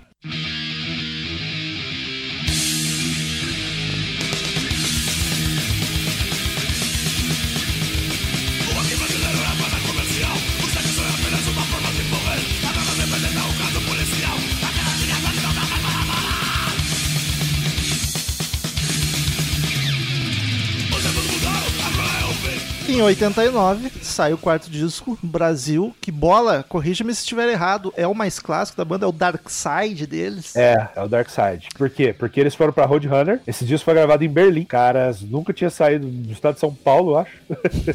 De repente, os, os bandos de, de capial, de repente, estavam lá, cara, gravando na Alemanha, estúdio fodão. Na Alemanha eles têm um público bacana, né? Eu já Sim. vi o Gordo falar que direto lá, e que é os punk mais loucos. É Alemanha e coisa. língua latina, cara. Itália, Portugal, Espanha, os caras são reis. Mas me diz uma coisa, esse, essa, esse negócio deles ir gravar na Europa, eu acho que tem muito a ver com esse tipo de som que eles estavam fazendo já, né? Que partiu Total. pro, pro negócio mais metal e não ficou no punk. Exato, por isso que eu falei antes lá, cara. Se eles não tivessem saído do, do- do porão do punk, né? é, olha aí. Eles não teriam, cara, tido essa dimensão toda que a banda foi ter depois. Talvez tivesse acabado bem antes, né? É, exato, exato. E, cara, esse disco é maravilhoso, cara. Esse disco, ele é um disco conceitual. Olha aí, chupa, galera. Punk tem disco. Cara, eu, eu acho de longe o melhor deles Eu até também. o momento. Depois eu tenho que analisar, porque tem outros aqui que eu gosto bastante. É, como eu disse, o Cada Dia Mais Sujo é o meu top 3. Esse é meu top 1. Depois Olha vai aí. vir. Logo em seguida vai vir meu top 2. Que A chega bem dele- perto do Brasil. A capa dele é clássica também. É demais, é uma ilustração do cartunista lá, o Marcati, que mostra num pano de fundo, assim, um campo de futebol e várias mazelas do Brasil, tipo de religião, de pobreza, de miséria, de político roubando dinheiro. Eu achei, E- eu achei um pouco de preconceito com o coitado com a bolinha na mão e babando como se fosse um abobado. Um É, mas é pra- e com a camiseta da CBF, né? Que é, é, Olha aí que visionário. é. Cara, o, o- o ano, o ano retrasado, esse disco fez 30 anos. A mídia inteira foi falar: Meu, mas esse disco é uma previsão do que ia ser o Brasil. O Gordo Ele tá falando que da Amazônia. Ele fala da Amazônia, bola. Exato, mas o Gordo falou, o Gordo falou uma coisa que é verdade, cara. Eu não sou mãe de nada, velho. Não tava previndo nada, é que o Brasil não muda, velho. É, Não muda, exato. Cara, é uma coisa que Pô, eu o Daniel falo. que- acabou de falar sarmenta aí aí. é, não, é um é. troço que eu falo nesse podcast. O Brasil não muda, cara. Não É muda. tudo- Aí tu vê aqui, ó, olha o que os caras falam: farsa nacionalista. Aham. O Bolsonaro é um grande nacionalista de merda. Sim. Aí tem Amazônia Nunca Mais, que tá essa Amazônia desgraceira com aquele cara maluco do, do, do, da- da- do, do meio ambiente lá. Salles. É. Aí, tipo, beber até morrer, entendeu? Tá certo? Essa é a solução, comigo. o refrão fala: será essa a solução? Digo e tem é. plano furado 2, né? Plano Maravilhoso. furado dois. Vá muito Que a, a, a letra é muito engraçada no começo, que ele fica assim, ei, Ribamar, que é o Sarney, né? Olha Sim. só, olha só o que você fez, sua cabeça vai rolar, se der errado outra vez. É Sim, demais. teve cara. plano, tem vários, ele fez mais de um plano e todos deram erradíssimo. Todos deram errado. Tanto é que no- quando, quando assumiu o Fernando Henrique, a inflação, o Collor assumiu, a inflação tava em, sei lá, 500 Exato. mil por cento. Só, só resolveu no, no- com o FHC, no plano real Uhum. mesmo. Mas até lá foi uma desgraça. Cara, eu né, me lembro que, a- que as pessoas tinham que comprar, fazer rancho de comida no mês, porque no dia seguinte, se tu deixasse pra comprar, Cara- já tava mais caro tudo. Geração do meu pai até hoje faz rancho porque virou costume. É, a minha avó até hoje, cara. Lá em casa a gente parou, o pai parou porque se acostumou, mas muita gente até hoje vai uma vez por mês, compra tudo que pode. Ah, meu pai é isso aí. Minha avó comprou sete latas de óleo. Senhor- Parece que a senhora vai cozinhar pra uma pensão. Eu falei, não, mas, mas é pro mês inteiro. Eu falei, vai, você dá pra dois meses. As guitarras estão soando muito trash, produção Muito. boa também, o vocal do gordo tá legível, a composição das músicas também é bem mais complexa, mais trabalhadinha, não é tosqueira, tá ligado? Dá pra dizer que é um, é disco de trash. Isso aqui eu curti demais, Esse é. cara. Esse é o full trash, assim. O anterior já é, só que o, o Cada Dia Mais Sujo ainda não é a produção mais limpa, mais cristalina. Esse Brasil já é muito bem produzido. Mas que nem tu falou, né, Bola? Os caras foram pra um lugar fazer Exatamente. um lugar decente. E provavelmente já os caras já foram com, com o intuito de, pelo disco anterior, fazer uma coisa trash metal mesmo, pra fazer Sim. trabalho O- mais, mais cuidado, né? Os caras já fizeram turnê, gravaram o disco, já ficaram por lá. Foi a primeira turnê deles fora. E, e é muito engraçado eles contando do choque cultural, cara, deles. Assim, tipo assim, eles vê que uma cena que funciona, não é igual o Brasil, que só dava treta, morte, facada. E é o sentido também do pensamento, né, cara? Eles foram mudando muito. O Gordo fala, velho, a gente era uns cara broncão, homofóbico pra caralho, cheio de preconceito. A gente foi pra lá e entendeu que, que punk rock é, é sobre, sobre respeito, sobre união, diversidade, papapá. E os caras começaram a, a se moldar como ideologia é, que eles seguem até hoje, assim, mas nessa época, velho. Tem os vídeos do Ratos dos anos 8- 86, sei lá, eu, que o Gordo tá falando assim: a gente odeia padre, a gente odeia político, a gente odeia bicha. não. Sim, sim. E aí depois, ele, ele mesmo no documentário falava: "Mano, eu tenho muita vergonha dessas Não, coisas. mas aí." é óbvio, né, cara? Era muito E- mas- nazi, era quase nazi. tá? É, é, é bem nazi, é bem isso aí mesmo. Mas, cara, eu estava muito inspirado nesse disco. Não, e cara. os caras estavam em Berlim em 89. Sim. Só que eu já vi entrevista, foi antes do, da queda do muro, né? Foi um pouco antes. Ele não tava lá Foi. na queda. Exato. Ai, um que é bem verdade, bem no ano daquela. Inclusive, é, tu vê, se naquela época a diferença ainda era maior, né, cara? Porque hoje em dia, querendo ou não, o Brasil andou um pouquinho pra frente de leve, principalmente no final dos anos 90. É. E, e- e, claro, agora tá, tá essa confusão toda com pandemia, vacina, o idiota toda vez falando cloroquina, cloroquina, aquele imbecil lá. Hoje o cara fez isso, andou de moto lá em São Paulo com os caras, o cara veio falar que vacina. Caiu meia dúzia. Eu falei, cara, mano, mano, o cara hoje veio, tá, tem uma CPI rolando, o cara vai na TV e fala um troço desse, cara. Mas Na TV não, lá pro meio dos caras. Porra, qual é o problema, entendeu? Falou de Mas eu digo máscara, né? Que quer que o pessoal Na- naquela máscara. época, a diferença era muito maior. O Brasil era realmente. a- a- os mais jovens não têm essa noção. Mas, Sim. por exemplo, era um terror isso aqui. Era um caos completo, velho. Era uma. Aham. é, Pra vi- sobreviver aqui era um desespero. E imagina ir pra Alemanha, de repente, e as coisas funcionando, cara. Isso que a Alemanha Aí- tava naquele estado, né? É, mas assim, me- me- metade da Alemanha, né? Porque a Alemanha em si É. já tava bombando ali naquela época. Então, assim, pra eles deve ter sido um choque bizarro isso aí, sabe? E, e aí foi que eles abriram o mercado pra eles, tá ligado? E eles, eles entraram em contato com a cultura de squat. O que é o squat? É as habitação, os lugares que os caras ocupam lá pra fazer centro cultural, nas casas abandonadas. E é show punk, show hardcore, show metal. E eles fizeram muito esse circuito no começo, assim, tá ligado? Eles foram pra Europa toda? Ah, é, praticamente a Europa toda, cara. O Pra Europa, você vai pra um, é, pegar um ônibus ali, tu já passou a Europa. Isso. Um trem, né? É, É, exato, trem, Exato. e, ônibus, olha eu, que pobre, né, brasileiro. ônibus. É, Trem. mas é, é assim que os caras se sentiam na época. Os caras não sabiam nada de nada, né, velho? Não sabiam nem falar inglês, velho. Como é que eles E- conseguiam, né? Que é que tinha alguém de uma da Ah, com gravadora aqui. certeza, com certeza. Tinha um, um empresário que era meio tradutor, babado dos caras, porque, Babá. Agora, Tinha- pensa que trabalheira, né? Eu ia Porra. dizer, coitado desse cara, mano. velho, assiste. Se vocês, tem no YouTube, eu recomendo pra todo mundo que, que puder ver, cara. Um documentário que chama Guidable, a, a verdadeira história de Ratos Porão. Eu lembro que na época tinha saído, um pouco antes, o documentário do Titãs, que é bem legal, inclusive, Ah, que a não vida. gosto. Do Titãs é um monte de imagem solta. Ah, mas é divertidinho. É, não tem uma, uma linearidade, né? Mas na época o povo ficou, nossa, mas como os titãs bebiam e eram drogados. No Ratos saiu uma crítica do documentário do Ratos falando assim: vai fazer o filme do Titãs parecer Branca de Neve, tá ligado? Os sete anões. Porque, é, os caras do Ratos eram muito doentes, E tem bastante imagem do Ratos. Ah, caralho. Achei que não Ué. tivesse tanto documentado assim. Tem os caras, camarim dos caras assim, ó, montanhas de pó branco, tá ligado? Caralho, mano. Sem censura. E uh, os caras falaram, mano, a gente chegou na, na, na Alemanha pra gravar, primeiro a gente parou em Amsterdã. Por quê? Porque a gente queria entrar num coffee shop e fumar uma, uma, uma bomba do tamanho de uma perna. Do gordo. E, ô, meu, e o bagulho lá, tipo, plantadinho, bonitinho, deve ser, deve ser outra vida, né, velho? Sim, e lá que eles começaram a ter contato com droga mais pesada, cocaína e tal. Aí foi aquela esbórnia, né, velho? O cara voltava todo ano pra quê, né? Lembro do, do gordo falando que o Kurt perguntou se tinha heroína aqui no Brasil. Ele, não, tem pó. Que é pó. É. Cara, essa parada do rolê dele com o Kurt, toda a entrevista os caras perguntam pra ele. É isso e É dado da- do Labela. Isso e dado do Labela. Eu não sei como é que ele não xinga. Mas tá nunca mais... falam de ratos com ele, né? Da banda. É, é, acho que ele tá mais velhinho, paciente agora. Não, o que eu queria mais ver é. Me decepcionei muito com o gordo quando ele não quebrou do Labelo. É, pois é, deu uma regada, né? Deu uma regada, deu uma regada. Ele deu uma regada bonita ali. Talvez Mas ele é- soubesse que apanhar mesmo, não sei. É, ou então ele ia se fuder, porque o cara ia sair como vilão se ele, tipo, Não, também, o cara tá na TV, no programa dele. Diz que né? ele saiu como vilão, que esse vídeo foi divulgado, tipo, quatro anos depois Isso, que isso aí é. tinha acontecido. E até então ele era o vilão É. da história. Aí, aí que É. foram ver que o dado se exaltou primeiro e É uma bobada, aquele cara, meu, cidade eu queria muito ver alguém cobrindo ele de porrada, assim, ó, Pois até não é. poder mais. Vocês souberam que depois os caras ofereceram pra eles fazerem junto um comercial tipo de calmante, assim, de maracujina da vida? E o gordo pediu um milhão, né? O gordo falou: eu, eu, se você me pagar um milhão, eu faço. Aí, não, lógico, não rolou. Que Mas vou- calmante é esse que vai ter essa verba, né? Sei lá, eu, velho, que loucura, né, cara? Mas aí, nessa época, o Ratos começou. E até essa imagem do gordo mais pra mídia começou a aparecer, cara. Ele, ele sempre foi um cara saidinho, um palhaço, né, bobão. E aí a mídia adorava, né? Chamar ele pra dar entrevista e tal. Começaram aí no programa do Jô lá, que o Romo falou e tal. Mas é, é o disco clássico, cara, do Ratos. É lembrado até hoje. As- os caras estavam muito inspirados em questão de letra, em questão de som, tá ligado? Ele é o disco redondo, assim, o disco perfeito do Ratos. Se vocês quiserem começar destacando aí, porque senão eu vou destacar tudo. Beber até É, não é morrer. Falou, bola, bola, ah, bola, o metal, que, que, que ano é mesmo esse 89. 79, tá? É isso. 10 anos de amizade, primeira vez que o Daniel me chama de metal, deu uma Eu- eu bugada sei forte ali.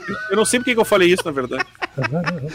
Beber até morrer, eu acho muito foda. E É o Eu acho massa, eu adoro. Quando A ela, mais famosa dele. quando ela começou a tocar, eu, eu conheço esse riff. Eu conheço esse riff, porque é o do Panelaço, é o riff que É. toca na vinheta do canal do João Gordo. Nem deve mais, eu acho. O gordo pode, né? Eu acho. Bebe É. de vez em quando. Deve dar- ele dá umas escapadinhas. Ele, Ele, sempre tem uns- fala. ele, ele teve uns troços ruins, né? É, mas ele sempre fala assim, não, eu tô careta agora, que eu senão eu vou morrer, mas eu fui em show do Ratos aí que eu vi ele bebendo, né? Ele sempre dá uma escapadinha. Até com droga, ele já disse que de vez em É, quando ele dá é. umas escapadas. Ah, também? Também dá uns pulinhos, né? Olha aí, filho da puta. Farsa nacionalista, guitarra solando maravilhosa, cara, pra emendar num riff porradão, curti muito. Traidor, é pra cantar junto. Tem até palminhas. Vida Animal, o baixo gordão no Ah. começo, cara, e Terra do Carnaval, pra mim é das melhores guitarras do Rato. Eu gosto muito até do carnaval. É o disco que eu mais destaquei. Sim, sim, cara. A abertura, a Amazônia Nunca Mais, é uma das músicas favoritas do Ratos, cara. Eu gosto muito do jeito que ela entra brutalzona e ela Mas tem é uma. um pratinho, né? É. Aí o gordo faz. Aqueles riffs abafados. Não, e esse t- trash metal na veia, né, velho? Na veia, na veia. E ela tem uma inserção no meio que é muito massa. Que qu- antes dele puxar o verso que ele fala o Guarani é hino de morte, eles tocam a própria Guarani. Eles fazem o. E entra até um tecladão meio heavy metal. Você falou, os caras. Eu gosto muito dessa Os sacada, cara. dessa Tem música. que a- as paradinhas da bateria, ele pega o. Sabe quando o cara bate, bate e segura assim? Isso, É muito, é muito trash metal. E outra que eu preciso falar, que é outro classicaço do Ratos, talvez a segunda mais famosa depois do Bebê Até Morrer, é a AIDS Pop Repressão. Que é uma sacada, cara. É, um- é maravilhoso. Por quê? Porque o que é a AIDS Pop Repressão? É o nêmesis de sexo, drogas e rock and roll. Caralho, Exatamente. olha aí. Eu peço licença aos senhores para declamar a letra aqui. Vai levar Por favor, vai lá, supla. O... o, o rock brasileiro é uma farsa comercial. O sexo é apenas uma forma de morrer. As drogas representam um caso policial. Aquela antiga fase não dá mais para falar. Os tempos mudaram, agora é o fim. Um punk vira crente para pedir a salvação. Emborracha o danado para não se infectar. Aquela coisa boa você nunca vai achar. Sexo, sexo, drogas, rock and roll. Quem está nascendo agora isso não vai conhecer. Temos que nos proteger. Os prazeres dessa vida já viraram maldição. AIDS, AIDS pop, repressão, o que que eu fiz para merecer isso? Cara, é, Caralho, muito bom. é genial, cara. É muito engraçado. Mas eu não cara. sei se vocês perceberam, cara, mas a- a- apesar que tu, tu consegue perceber que a bateria tá mais gorda, mas se vocês sacaram que tem reverb na bateria, tu consegue É. perceber reverb. Pode crer, anos 80, né, cara? Anos 80. É, Mas assim, já era o final dos anos 80, mas tu pegar, por exemplo, tu vê que o bumbo tem um reverbzinho lá. E esse disco já foi o primeiro que eles começaram a pensar um pouquinho no mercado lá fora, que veio a versão em inglês. Até porque eles estavam lá fora, né? Diz que Fizeram. era, era um sacrifício fazer o gordo cantar em inglês, né? É muito engraçado ele falando. das- que ele não conseguia falar a pronúncia certa de país em inglês, né? É country, né? É country. Todo mundo fala country, né? Country, certo é- isso. Certo é country. Isso. Mano, ele falou assim, velho, o produtor falava repeat country, no, country, ele country, no, country. Mas tu Aí imagina, Gordo- bola, os caras mal sabiam falar português, tá? É que nem tu disse. Aí o cara chega num país fora e diz assim, pô, tu tem que cantar inglês. Como é que eu vou fazer isso, meu amigo? Porra! Aí, aí o, gordo falava, pera aí, eh, ele saía, ia pro quarto deles lá, que os caras dormiam no estúdio, tinha um alojamento, lá, os caras ficavam tudo no chão lá. Aí o gordo ia lá, dava bico, almofada, jogava cadeira, chorando de raiva assim, e voltava. Aí disse que o cara teve que editar ele falando can e tree e colar, assim. Caralho. Fazia trabalheira, velho. Muito bom. E aí Não, mas na tem... real, deixa o cara ficar com sotaque, vai se fuder, meu cara é do. Entendeu? É isso que eu né? digo. Porra, os em qualquer país tu vai, tu fala, os caras se entendem. Não, tem que falar direitinho, mas, mano, eu nunca falei inglês, velho. Frescura do caralho. Então tem lá. Dá até um charme. inglês. É, É, mas é verdade. É verdade, não é? Sepultura, o Sepultura, a galera do gringa gostava do sotaque. Então tem a versão em inglês lá, Amazônia Nevermore, Drink Till Die, tá ligado? É, eu acho uma bobagem. Os caras tentaram, né? Depois pararam com isso, fizeram em dois discos só. Eu acho que tá certo, meu. O som deles é em português, foda-se. Os Não caras. né? Não, e exa- não, exatamente. E outra, os caras lá fora vão ouvir, meu. Que nunca É. foi um problema ouvir português. Os Exato. caras nunca. Em algumas cenas é um problema. A gente sabe disso. Em algumas cenas seria um problema. Nessa cena que é o som mais brutal, que é mais gritado mesmo, ninguém nem aí. Claro que não. E outra, cara, a Europa é muito mais aberta a esse tipo de coisa. Nos Estados Unidos eu acho que é muito mais difícil. É, tanto A é que Europa- os Estados Unidos, os Estados Unidos lá já eles- tocaram, mas bem menos. Até porque na Europa tem lá seu Portugal também, então os caras. ah, e tem espanhol, e tem alemão, muita ou seja, cada um fala. idioma. Exato, cada um fala uma língua. Então, cara, se tu quer chegar cantando português, foda-se. Só É mais isso. um, né? Exato, é só mais um.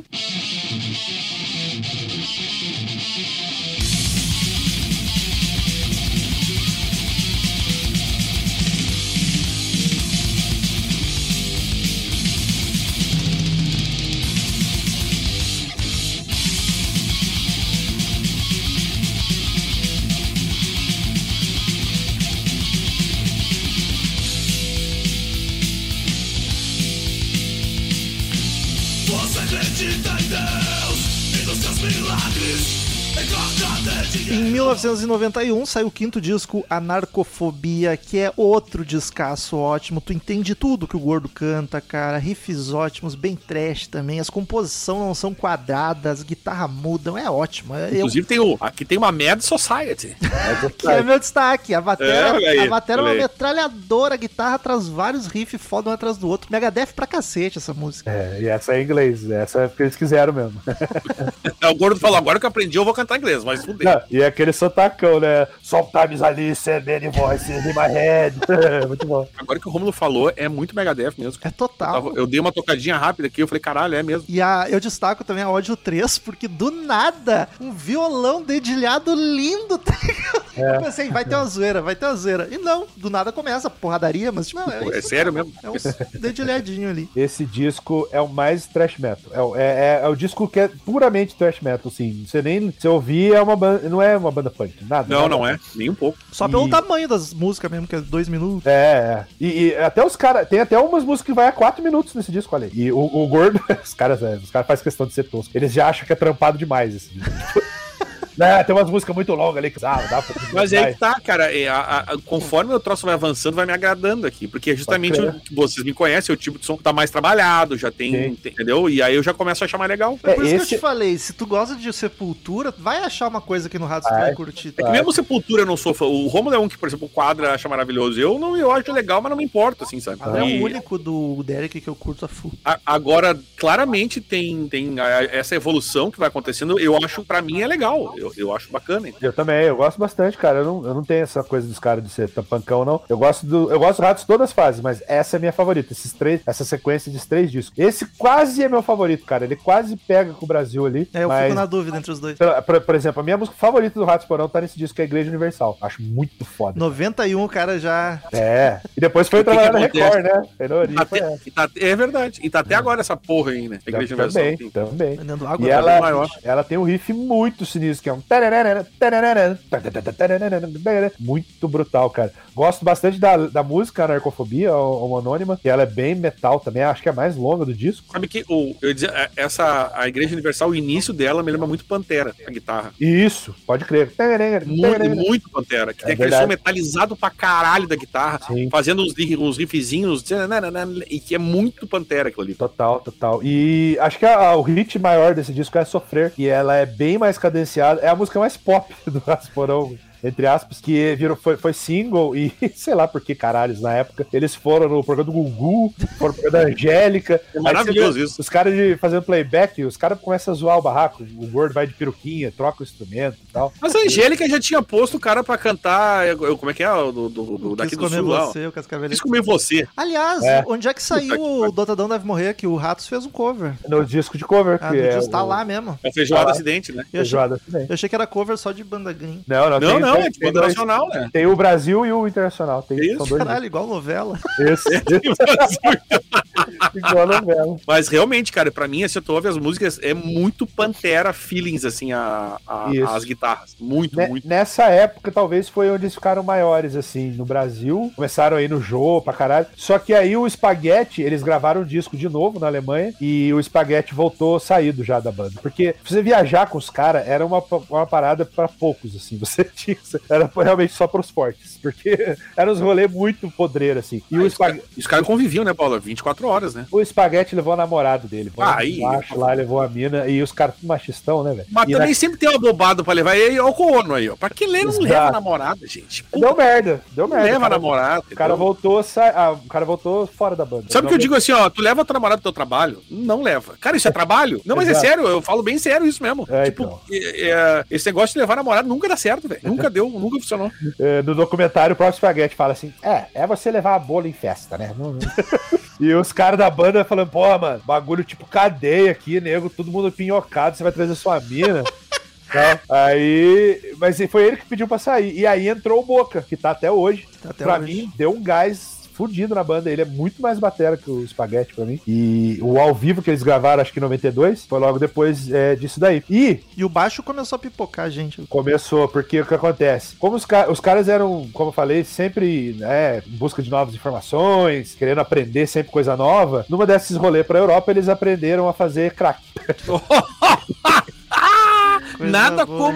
como conhecer culturas diferentes e trazer novos conhecimentos. né? Não é mesmo? E aí, o João e o Jabá se, Caralho, vici- mano. se viciaram legal, assim, crack. Começou a atrapalhar, obviamente, porque Ah, crack isso não, detona. Meu, crack é. É. Meu Deus. não é, não é uma droga com farinha e. Não, Não que farinha seja bom, mas não é uma droga muito recreativa. Você não, se tu botar uma escadinha, É, a- o piores. crack é, é violentaço. E o João, ele ficou viciado, o Jabá também, só que o, o, o Gordo e o Boca falaram, velho, ou fuma ou toca, velho. E aí o, o João conseguiu realmente se livrar, é, largou, e o Jabá não, o Jabá continuou viciado, aí os caras não tiveram outra saída a não ser mandar ele embora. Puta, que, que desgraça. velho. Nessa época que eles estavam voando, assim. E ele é fundador junto com o João, né? Então, Sim, sim. Foi bem difícil, assim. O João mesmo falou só, ah, eu tive que mandar o cara embora, porque eu, eu, eu era fundador junto com ele, só eu podia mandar ele embora. E ele saiu meio tretado, ficou um mal-estar uns anos aí, mas depois já fez amizade de novo. Ah, mas também, o cara hoje em dia deve saber que fez merda, né, cara? Exato. Ele sabe que fez merda.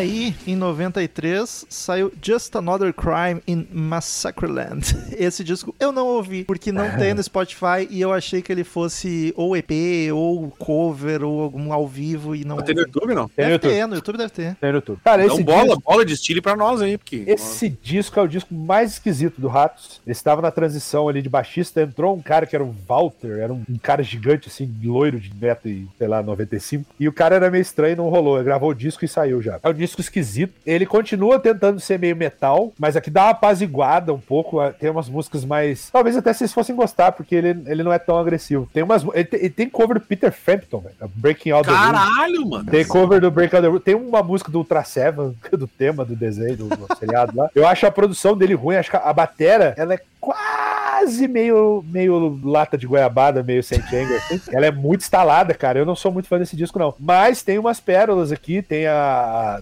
Diet Paranoia, que é. Que até tem um clipe bizarrão, assim, que o gordo tá cantando, os caras estão comendo e canta de boca cheia. E aí tem uma geladeira trancada, que a música é sobre ser gordo e tal.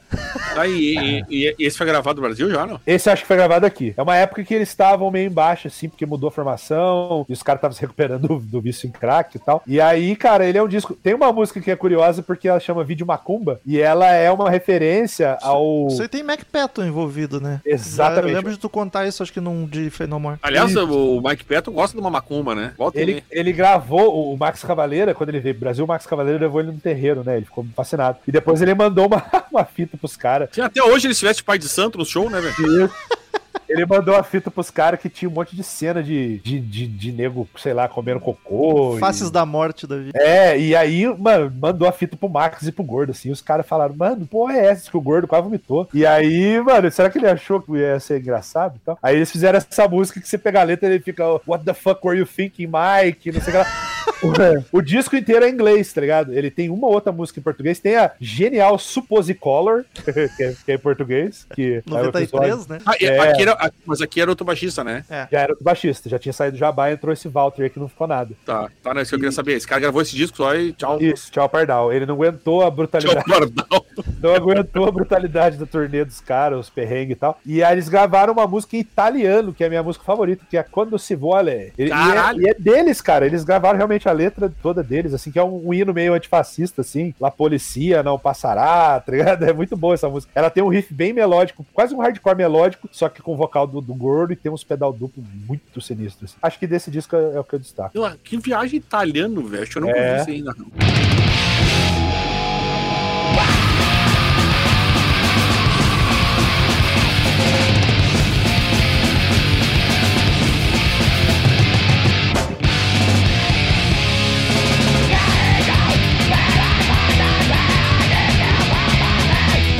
97 saiu o sexto disco, ou não, não, não tem o, o incidente antes? Tem os covers antes, é. Bem antes, é, um- é, isso aí. É que foi bem na época, o, foi, foi uma, né, brincadeirinha com o Espaguete Incidente. Isso. Só que o Espaguete Incidente é de 92, né? 90, acho que não me engano é 92. O Ratos é 95, se eu não me engano, de cover. É, Eu era um- 95, sim. E foi uma, foi uma zoeirinha da hora, cara, e a capa é igualzinho, assim. É, em vez de ter o espaguete, é uma, uma, uma feijoada, né? Eu me lembro disso aí, cara, quando saiu. E eles gravaram dois discos, é, o Brasil, inter, nacional e internacional. É isso que eu achei maravilhoso da novela que o Romulo falou. de É novela. espaguete nacional. Cara, sabe que eu não sabia disso? Eu, eu não sabia que tinha. Eu achei que tinha era só de banda nacional, na real. Não, tem, tem dos dois. E é, foi uma, uma, uma reconexão dos caras com o lado punk, porque eles estavam É porque é de punk, metal. né? É, ex- Exatamente punk. E o que, que tem de banda, né, no, no, no internacional, Paulo? Tu lembra? Cara, tem Black Flag, tem é, é, Dead Kennedys, tem. É só as bandas mais underground mesmo. É, GBH. pegaram- É, mas Dead Kennedys já é mais conhecidinho, né? Sim, sim, sim, os GBH lá. O, o Nacional eu gosto mais, cara. Que aí tem Papai Noel, filho da puta, tem, tem o Dotadão Deve Morrer, que foi como eu conheci Sim. essa música. É, tem umas músicas que eu nem sei nem quem canta, assim, mas tipo, uma música que chama John Travolta, que eu não aguento mais ouvir falar de John Travolta, John Travolta. que eu acho que deve ter sido escrito lá nos anos 80, na época. Sim. Aí tem uma parte que é, eu não aguento mais ouvir falar de Los e da roqueira Rita Lee. É muito engraçado, cara. Eu não sei nem que banda toca isso. Eles. Ô, meu, isso aí tem muito careciendo no final dos anos 70, essas, essas músicas aí, né? Que Deve tava ser, de outra ser. volta, a Rita Lee tava bombando com carreira solo. né? Saturday Night. Isso. E aí, cara, eles têm música em italiano, no internacional, tem música. As bandas muito underground. Tem uma música que ficou famosinha, cara, que eu lembro que tocava na MTV e chegou a tocar em rádio rock, que é Somos a Turma. Que ela é uma, uma música de violãozinho, assim, os caras, somos a turma que mais fuma maconha, somos todos bêbados não temos vergonha. E o nosso lema só. Dizia assim, fuma, bebe, não pensa em trabalhar. Lá, lá, lá, lá, lá. É muito engraçado, cara. E é o disco. E nessa época o show do Ratos virou uma show festa, assim. Eles tocavam quase os dois discos inteiros e no final tocavam as músicas deles, assim, era só cover, né? Meio e, entrou, comemorativo. e, e entrou outro baixista lá, o Pica-Pau. Manter a tradição dos apelidos. Esse ficou, ficou dois discos. Que é em 97, sai o sexto Carniceria Tropical. Aqui já fica absurdamente mais agressivo porradaria. Isso. Som volta a ser embolado, o vocal do gordo nem precisa de letra porque é só grunhido. Inclusive, gosto muito de uma que representa o disco que é difícil de entender, né?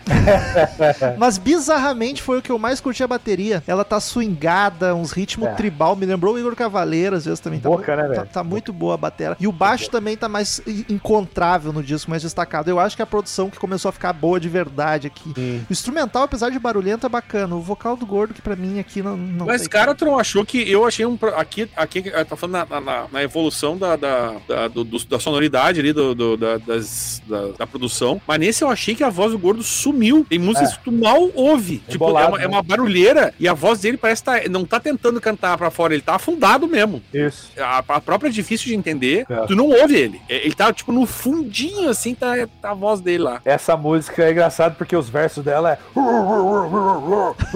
E aí o refrão é um tanto anormal, besteira e tal, difícil de entender. Aí é fácil, é fácil de entender o refrão, ironicamente. Mas é, é muito louco, cara, porque tá, eu achei esquisitíssimo, assim, isso. Tá bem barulhento. O Gordo gravou umas músicas com a boca cheia de bolo, velho. Olha isso. Ele metia os bolos na boca e ficava cantando. Tomar no cu. É um retardado, né, velho? É um Então é- desdém com a arte. Não, Ou- isso é arte, pô, mano. Isso é arte é- moderna. ou é uma arte isso. Claro. Avant-garde. Eu tenho pena do cara que pegou o, micro, depois o microfone depois. O, o, ba- o- o baixo que você falou, Romulo, eu gostava desse baixista do Capau. Ele era agressivão. Tocava com os Rickenbacker, tá ligado? Aquele baixo, aquela marca Sim, toda. muito É que o massa. Romulo quer tatuar ainda. É, eu quero tatuar um Rickenbacker. É bonito, né? Bonitão esse baixo. E, cara, é, esse, Packer que é alemão, viu, gente? esse, esse disco foi essa a proposta. Os caras falaram, vamos fazer um bagulho sujo, baixar as afinação, enterrar o vocal aqui no meio da barulheira. E não à toa é o disco favorito do João Gordo. Eu já vi ele declarando isso. Mas eu gosto dele ok. Eu acho que Gostou que o Porchat. os dois últimos que eles gravaram eu acho bem melhores que esse, mas esse tem uma das músicas favoritas minhas do Ratos, que é a Crocodila. Eu acho ela muito foda. Eu, curto- gosto. Eu destaquei duas só. A banha, que a bateria e o baixo estão bacanas, e a estilo de vida miserável, que o baixo tá bochechudão. Mas só por isso. O resto do disco eu não consegui, assim. Vocal. É, é, não, esse disco é mais indigesto mesmo. E eu gosto muito da Crocodila, da, a própria é difícil de entender. Vocês estavam falando, ela é A, mais. a crocodila é uma bateria enfurecida, né, velho? Pra caralho, pra caralho. O cara tá com as 85 notas É. por segundo ali. E o gordo, e o gordo já tá bem podrão naquele negócio meio. Exatamente, ele tá tipo vomitando, tá ligado? Vomitando, vomitando. Adoro essa música. Essa foi a fase mais junk do gordo, né? Final de 90 Foi. pra 2000, começo de 2000. É mesmo? Não sabia disso aí, não. É. Acho que aqui ainda não, mas, tipo, nesse período começou. Quando é que deu o piripaque dele, cara? 2000, eu acho. Ele Foi chegou a, pesar, chegou a pesar 210 quilos. Caralho, mano! 210. Acho que foi em 2000. ouvindo Caralho, ele não podia fazer teste de esteira de ergonômico, porque é 200 quilos. Ele, ele não dirigia porque ele não cabia em nenhum carro, ele falou. Caralho, o cara tá bom. Aí o piripaque vinha, né? É. Ele disse que a MTV tinha que buscar ele numa Towner pra levar pra Caralho, mano, o cara tava E- enorme. É, e aí foi onde a banda deu uma parada nessa virada de. Porque primeiro ele teve um derrame pleural, o Daniel, que é da biologia aí. Ele tinha, é, ele, ele tinha quebrado a costela e não tratou, largou lá. Caralho, atravessou a pleura do cara, foi isso? Atravessou a pleura, o pulmão encheu de, de sangue. Ô meu, ele não morreu. Mas assim, ó, ele- muita sorte de não ter morrido, tá ligado? Exatamente. Ficou na UTI, sei lá, dois meses. E voltou, e foi onde ele parou de fumar cigarro, que diz que ele fumava três maços de cigarro por dia. O, e aí Três o- maços por dia? Meu Deus, cara. Diz ele, eu, eu li a biografia do gordo, né? Aí ele fala assim, mano, o médico tirou um, um saco assim de uma água preta, parecia uma Coca-Cola no jeito. Falou, isso aqui tava no seu pulmão. Você não pode fumar agora, nunca mais separa. Aí ele largou de. Ô, meu, tre- tre- três maços, o cara não. Eu não sei nem como é que ele arranja tempo pra fumar três maços. Três massa é 60 cigarros, né? São 60 cigarros. cigarros, velho. Tu tem que fumar, tipo, tu- É. quando tu não tá dormindo, tem que estar fumando. Tá ligado? O esquema de droga dele ele era totalmente agressivo. Caralho. E não era só cigarro, né? É, maconha, pó, tudo, tudo. É, ele Ou seja, é o tá metendo nosso 60 Ozzy aqui. Pra estar Ele é o vivo nosso é um milagre. Não, é verdade, cara. Ele é, bem mais, ele é bem mais novo que o Ozzy, mas acho que ele se estragou até mais que o Ozzy. Porque tinha obesidade também, pra piorar. né? Sim, exatamente. Tinha o lance do. do, do, do... Ah, Obesidade mórbida, né, cara? Sim, Mórbida. sim, com Ele certeza. tem diabetes é, aquilo já passou da mórbita, né, cara? Já foi É. pra, pra E obesidade. é engraçado que não contente com isso, isso foi em 2000, se não me engano, no mesmo ano, ele tomou uma overdose de speedball lá, misturou cocaína Cara! caiu duro e aí quase morreu de novo. Ah, ele queria morrer, na real, né, velho? Foi É, por aí ele que ele era- conheceu a Vivi, né? Exato, aí conheceu a Argentina lá, que é a esposa dele, a Vivi. Que loucura. Diz que salvou a vida dele. É, meio que salvou a vida dele. Ó a Sharon aí, ó. É, pior que é. Total, né? tem mais, muita semelhança com e Sharon, né, cara? Só que ela é gente boa. É, só que ela é muito querida. Tudo que tu Muito, vê assim. muito. Até vamos combinar, né? Porque aguentar o gordo não devia ser fácil. Ele era. Ah, tá louco. Imagina o gordo que já é meio maluco. um Louco das drogas. Ele falou que ela foi a primeira pessoa que falou assim, tipo assim, ele falou, mano, eu tinha grana, eu ganhava, sei lá, 8 pau na MTV, gastava em droga, em disco e boneco. Caralho. Ela falou assim, ó, você- com esse dinheiro que você pode comprar um apartamento, pode comprar... Meio que, Um carro, um apartamento, tudo. meio que transformou o cara em adulto, sabe? Não, mas é verdade. Pô, que bom, né, cara? Salvou a vida do cara, né? E aí foram ter filhos e tal. e tal. Tá Nessa dois aí, tem quantos filhos, bola? Dois. do- dois, dois, estão adole- adolescentes já estão, né? O guri é baterista, inclusive. É, é, estão tudo roqueiro. A mina acho que é mais do, do, do- do rap, assim, ela é bem... Muito é, bom o gordo contando, não lembro onde, que ele foi ver o filho dele, tava ouvindo Frank Sinatra. Ele, caralho, Frank Sinatra. E o guri, tu queria o quê? Que eu tivesse ouvindo de charge? Os moleques não gostam da barulheira que ele faz, tá ligado? Eles gostam do classic rock e tal, não sei o quê. Já gostei dos filhos dele. Gente boa.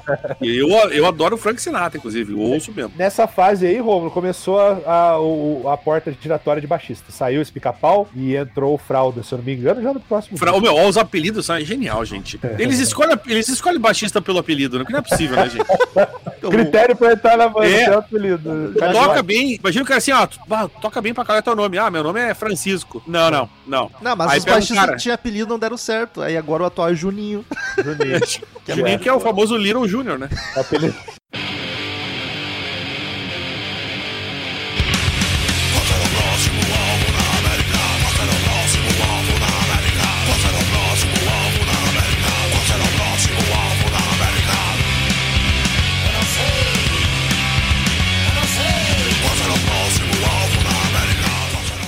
2003 saiu o oitavo álbum Onisciente Coletivo, que aqui eu acho, pra mim eles ficaram intercalando entre porradaria e um pouco mais trash de novo. Esse aqui pra mim voltaram um pouco mais pro trash, o instrumental tá um pouco mais trabalhado. O vocal do Gordo, ele coloca o pé no freio um pouco, um pouco. eu achei esse exato. disco melhor, desde o Anarcofobia eu achei o, o mais bacana. Eu concordo, Romulo. Eu achei ele um pouco melhor. Eu gosto do Carniceria também, mas eu acho esse um pouco mais. é, o Carniceria, ele é realmente é podrão demais. assim. Esse, esse Onisciente volta um pouco pro eixo. Tem as músicas mais punkzinha que tocaram no clipe na MTV, que tinha aquele próximo alvo, que o clipe era muito divertido em animação. Foi logo depois do, do, do 11 de setembro, né? Então é qual será o próximo alvo da América? Qual será o próximo? É muito massa essa música. É muito boa. Ela é engraçadinha, assim. Rola um, diálogo no telefone que o, o gordo fala, como é que é? O telefone tocando, na broca terdi. Aliás, o próximo, o, o próximo alvo, o baixo tá pegando, né, velho? Eu, não- Sim, sim. eu não pego, eu não, não- eu sou, o Romulo sabe que eu não sou de ouvir, mas esse tem uma hora que o baixo vai ter que fazer um tá, É. metalizadaço. assim. Ele, ele grava, ele conta como ele ficou sabendo do, do, do, do- do 11 de setembro. E qual é que é, mano? Você tá me acordando? Aí ele,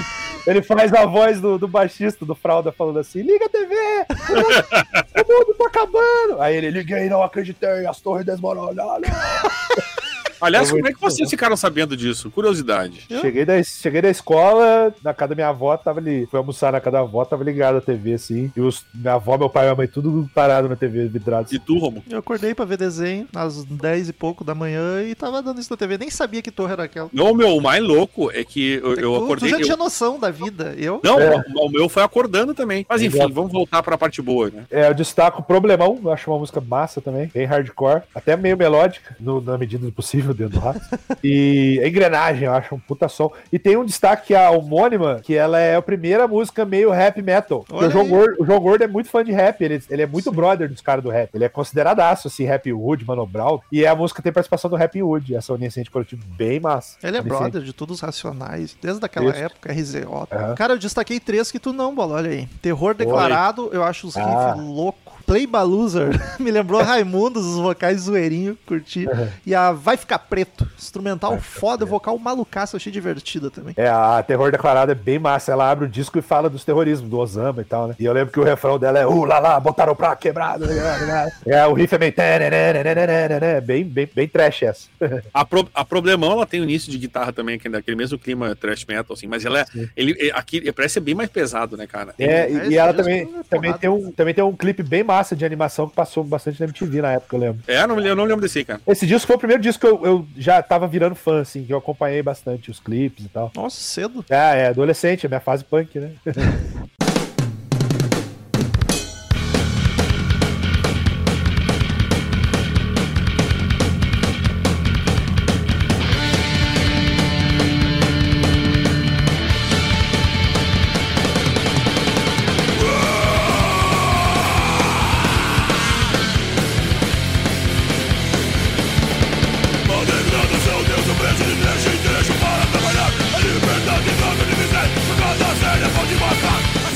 2006 saiu o nono álbum, Homem Inimigo do Homem, e daí aqui de novo volta pra barulheira com força, mas os timbres das guitarras estão ótimos. E aí é por isso que eu digo que eles ficam parece, revezando. Qual é o ano? Falou. 2006. 2006. Esse aí, o, o Fralda saiu e entrou o Juninho, que é o que tá até hoje. Porque o que acontecia com o Fralda? Ele era um moleque que ficou muito junkie na banda, assim. Mais um, né?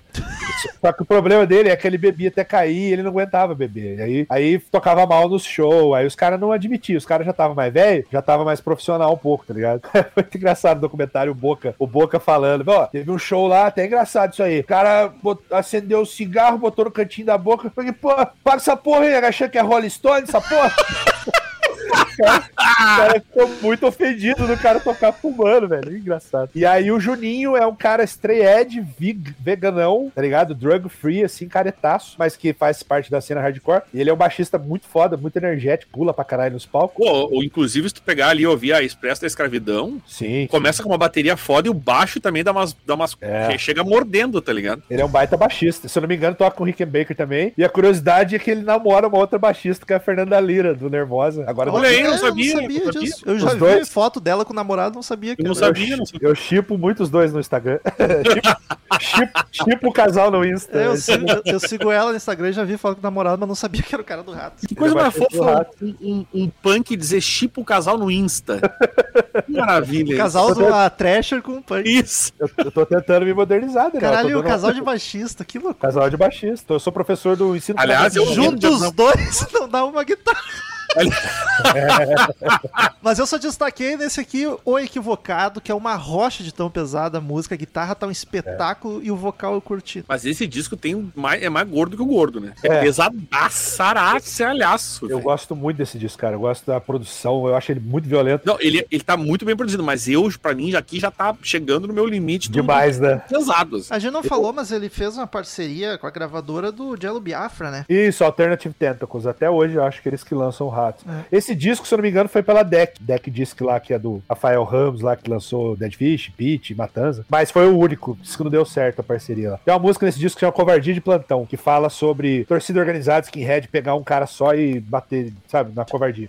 aí, é, aí eles fizeram um clipe muito explícito. Tipo, mostra tudo. O cara apanhando, sangue na boca. Porque o cara é espancado no clipe, assim. Mas com Aí- imagens reais ou. ah, é cenográfico e tal, mas. Sim, mas, a bem, forte. bem feitinho, bem forte. A MTV boicotou e disse que os caras da deck ficaram meio assim, pô, como é que os caras fazem um clipe desse? Aí o Gordo falou, velho, vocês contrataram a gente, raças por vocês queriam o quê? Anjinho, anjinhos tocando harpa e, e algodões, algodões doces? Porra, tomaram o cu. Né? Cara- Os caras são intransigentes sempre, né? E aí, cara, eu destaco também o Expresso da Escravidão, que o Daniel falou, que é um riff muito bom. Eu Até- tinha que o Rock destacar essa, porque o baixo tá violento nessa Não música. lembro dela agora. E ela tem uma letra muito boa sobre, né, é, trabalho escravo e tal. Era o nono disco já. Não, é o verdade. cérebro já verdade. tava escorrendo aqui no. E o, e o- e o pior é que quanto mais velhos os caras ficam, mais barulhento eles ficam, né? Isso que é curioso. Eu gosto muito da pedofilia santa, que abre o disco também, que a letra, né? Na, na É, cara é- do que É massa aí. É, maravilhoso o nome, inclusive. O equivocado que o Romo falou é muito engraçado, que era na- no auge do emo, né? Então tem uma, uma parte da letra que o gordo fala: é, como é que é? Good Charlotte é uma bosta, simple, simple plan. É uma... Ele fala simple plan por gosto. Ele é muito Chagas aqui agora. E eu acho a homônima muito heavy, muito trashão, muito metal também, muito bem feito. Tem solos e tudo.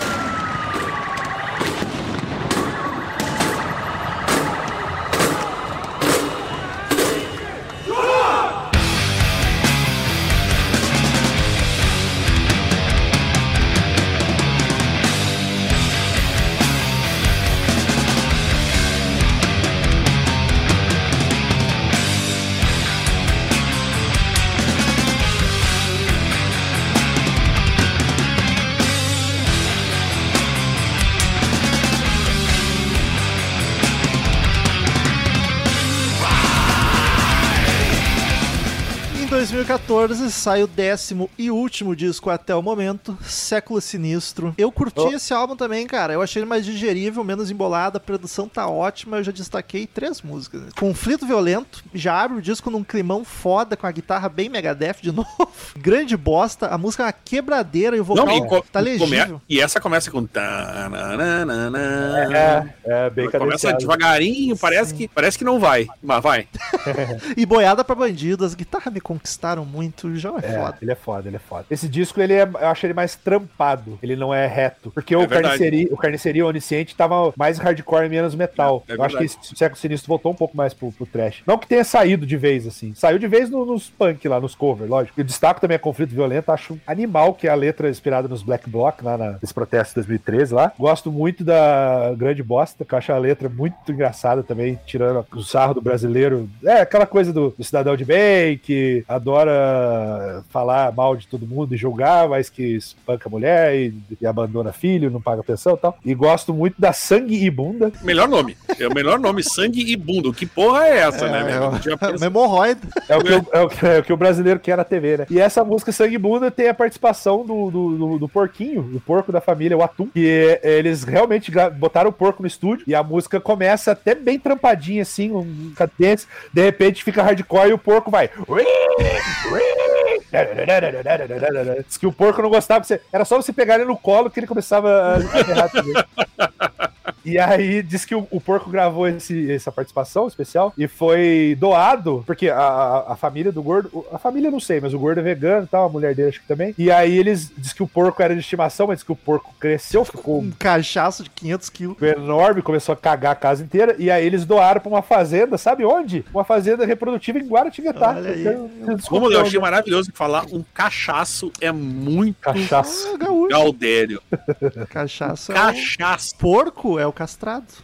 Olha aí. É maravilhoso. Mais co- conhecimentos é, biológicos de Rômulo. E uma outra curiosidade desse disco é uma participação especial, um pouco menos importante que a do Porco, é do guitarrista do, do Crisium, do Moisés. Se eu não me engano, é na Neocanibalismo que ele faz um solo. E até então é o único- último disco. A banda é, é bem preguiçosa hoje em dia, porque os caras estão tudo tiozinho, né, velho? Nem as turnê mais são. Tipo assim, eles fazem turnê de uma semana, duas semanas e voltam, porque não dá. O João gravou, gravou umas collab aí, não com ratos, mas ele, não lembro nem o nome da banda, com o Igor até, até me surpreendi que eu achei que tava brigado com o Igor. O Igor na batera, ele tem alguém do Crisium também, falando, É, a minha- falando mal pro, do, do Bolsonaro aí, do governo. Sim, sim, é. Eu não lembro também o nome, mas é uma coisa que foi uma música só, assim. Juntaram uma galera foda e ele gravou. Ele fez uma banda de death metal também com o cara do Corsos lá, que acho que é Lockdown, que lançou um EPzinho, mas tudo à distância, né? O- De vez em quando eles reúnem e fazem umas lives. Eles fizeram umas lives de 40 anos e tal, mas o gordo andou com pneumonia, andou fudido, andou internado de novo. É o que eu tava falando Agora com o Romulo, foi É, um pouquinho 2019. antes da pandemia cancelaram os turnê deles. por Sabia, não sabia. Isso. É que aquele negócio, né, velho? O cara, o cara tá com quase 60 anos, a conta vai chegando, né? O cara foi vida louca 30 anos da vida dele. Aí começa a aparecer os problemas de saúde e tal. Mas a banda, cara, continua nativa, nunca pararam assim de vez, né? Deram os tempos. E são lendários, cara. São respeitadíssimos, vários países. E é isso. Acho que da carreira deles, não, não sei se tem mais E alguma bola, coisa. se alguém quer conhecer ratos, como eu e o Daniel conhecemos agora, por onde que tu indica? Eu indiquei antes o, o ao vivo, mas se você não quiser um ao vivo, quiser estúdio, É, mete mim- estúdio que é bom, é bom ter um estúdio. Pra mim é Brasil, cara. É o disco, é o melhor disco, é o disco com as melhores letras. Tem dois dos grandes hinos, que é o Bebê Até Morrer, AIDS Pop e Repressão. E se você quiser ver o Ratos na sua melhor forma, eu acho que é o Brasil, cara, de 89. Eu ia, eu ia ficar em dúvida entre ele e a narcofobia, mas acho que por ser mais clássico.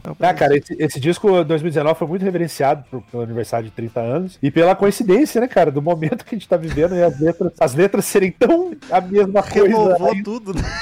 Mas é que eu 30 digo, tu anos pega, a Le- depois. pega Legião, tu pega a Cazuza, tá tudo atual, tá ligado? Também, também, É é uma verdade. tristeza. Queridos ouvintes, vamos pros e-mails!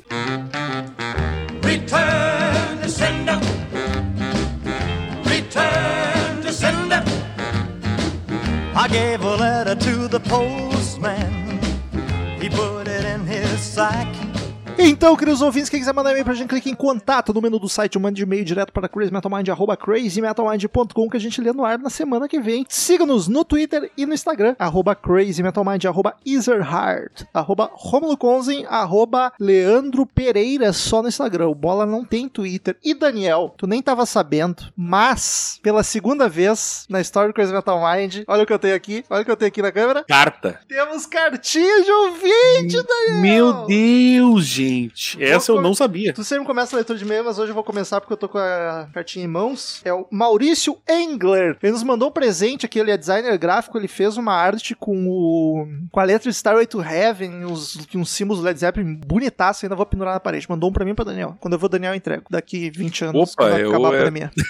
não, eu. Ó, daqui a pouco tu vai se vacinar, Romão. O gosto é tu, meu. Ele diz o seguinte na cartinha aqui, mandou cartinha junto. Salve, salve, Romulo e Daniel. Tudo certo com vocês? Tudo ótimo. Espero que sim. Aqui é o Maurício Engler, da cidade de Rio Claro, no interior paulista. Eu invejo esse pessoal que manda coisa escrita à mão e qualquer um consegue ler. Eu não teria essa capacidade. Minha letra é horrível. Acompanhe... Eu, eu, bah, cara, eu, eu, eu costumo dizer que a minha letra parece que eu escrevi com o pé esquerdo, tá ligado?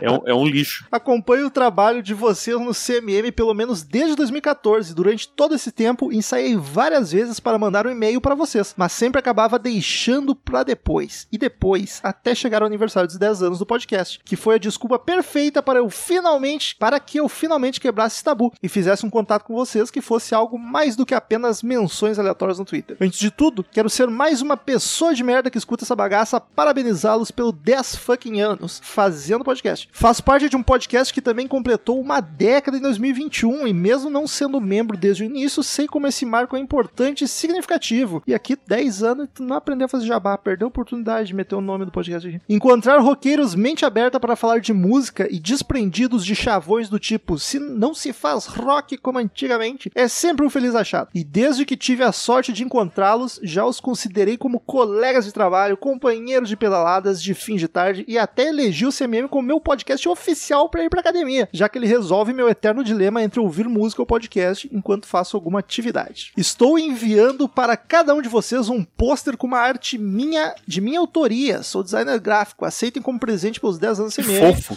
mas principalmente como forma de agradecimento pelas horas de entretenimento, músicas e artistas que me foram apresentados, e também pelas risadas proporcionadas que garanto que não foram poucas. Aí, entre parênteses, Ricardo Robson tem grande culpa nisso. Para finalizar, quero deixar registrada a minha vontade de perambular por Porto Alegre um dia e, se possível, conhecê-los pessoalmente. Quem sabe numa mesa de boteco acompanhados de uma cerveja. Enfim, continue com excelente trabalho. Um grande abraço aos dois e a toda a equipe CMM que faz essa porra acontecer. Que seja eterno enquanto dure. Maurício Engler. Daniel, primeiro e-mail dessa. E eu vou emoldurar o bagulho vai ficar aqui no meu cenário mesmo. O Daniel faz o que ele quiser com ele. Próximo e-mail, Daniel. Primeiro e-mail. O João Nunes Rios, que diz: Meu amigo Du já curtiu tu e tu. E aí, CMMers, espero que esse e-mail seja lido naqueles episódios que não tem muitos e-mails. Tem bastante. Porque é só um monte de bobagem. A Primeiro, tô escrevendo esse e-mail no dia do meu aniversário. Ê, mandem parabéns. Parabéns, João Nunes Rio, seja muito feliz, muitas felicidades. Mal conheço, já considero pacas. É o Johnny Rivers. Agora sobre o Tu e o álbum Undertow, eu tenho uma pequena história. Trabalhei um tempo atrás com um cara chamado Du. Eduardo era o apelido, Eduardo era o apelido dele. Era o nome do cara na certidão, tava Du. E aí É, era e aí- apelidou de Eduardo. Tá bom. Isso. Que curtia Tu, entre outras bandas de progressivo, e ficou boladão com a faixa final. Ele contou sobre quando tava terminando de ouvir o CD, assim, faz tempo, e viu o aparelho de som pulando faixa atrás de faixa até chegar nos berros de cabra. Na concepção dele, os batuques eram um ritual satânico e as cabras eram bodes. As cabras eram bodes, é ótimo. Eu gostei muito disso aí também. E por ter se convertido para a Assembleia, logo concluiu que aquilo era o Tinhoso e que o Tu era, na verdade, uma banda satânica. Hahaha, vê se pode. Óbvio, conclusão óbvia. Gostei do pedido do meu amigo Pedro, que onde vai eu não tenho como ir por causa do distanciamento, de fazer o episódio desse clássico. Espero que meu amigo Du tenha superado o trauma. Sugestão de pauta: pessoas que viraram evangélicos e deram as costas pro rock. Posso até pedir pro Du participar, mas não sei se vai rolar. Ele até pode gostar de microfone, pelo menos a igreja que ele vai usar muito. Mas foi de ouvido, não pode porque é um instrumento que Satã usa para sussurrar nos ouvidos dos inocentes. Caralho. É isso, querido, queridos, beijo e até a próxima. Johnny, o desordeiro. Bola, captou? O problema das drogas, Daniel, é que ela é a porta de entrada pra te virar evangélico.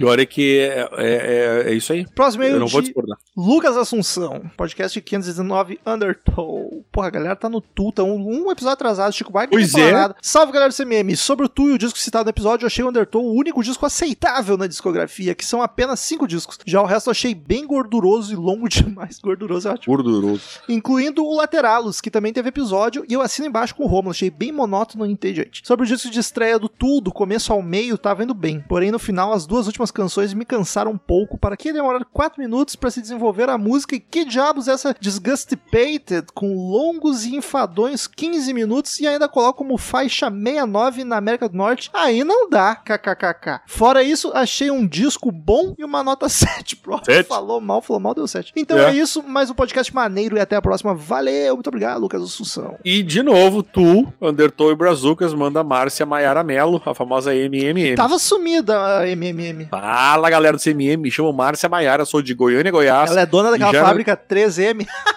Ei!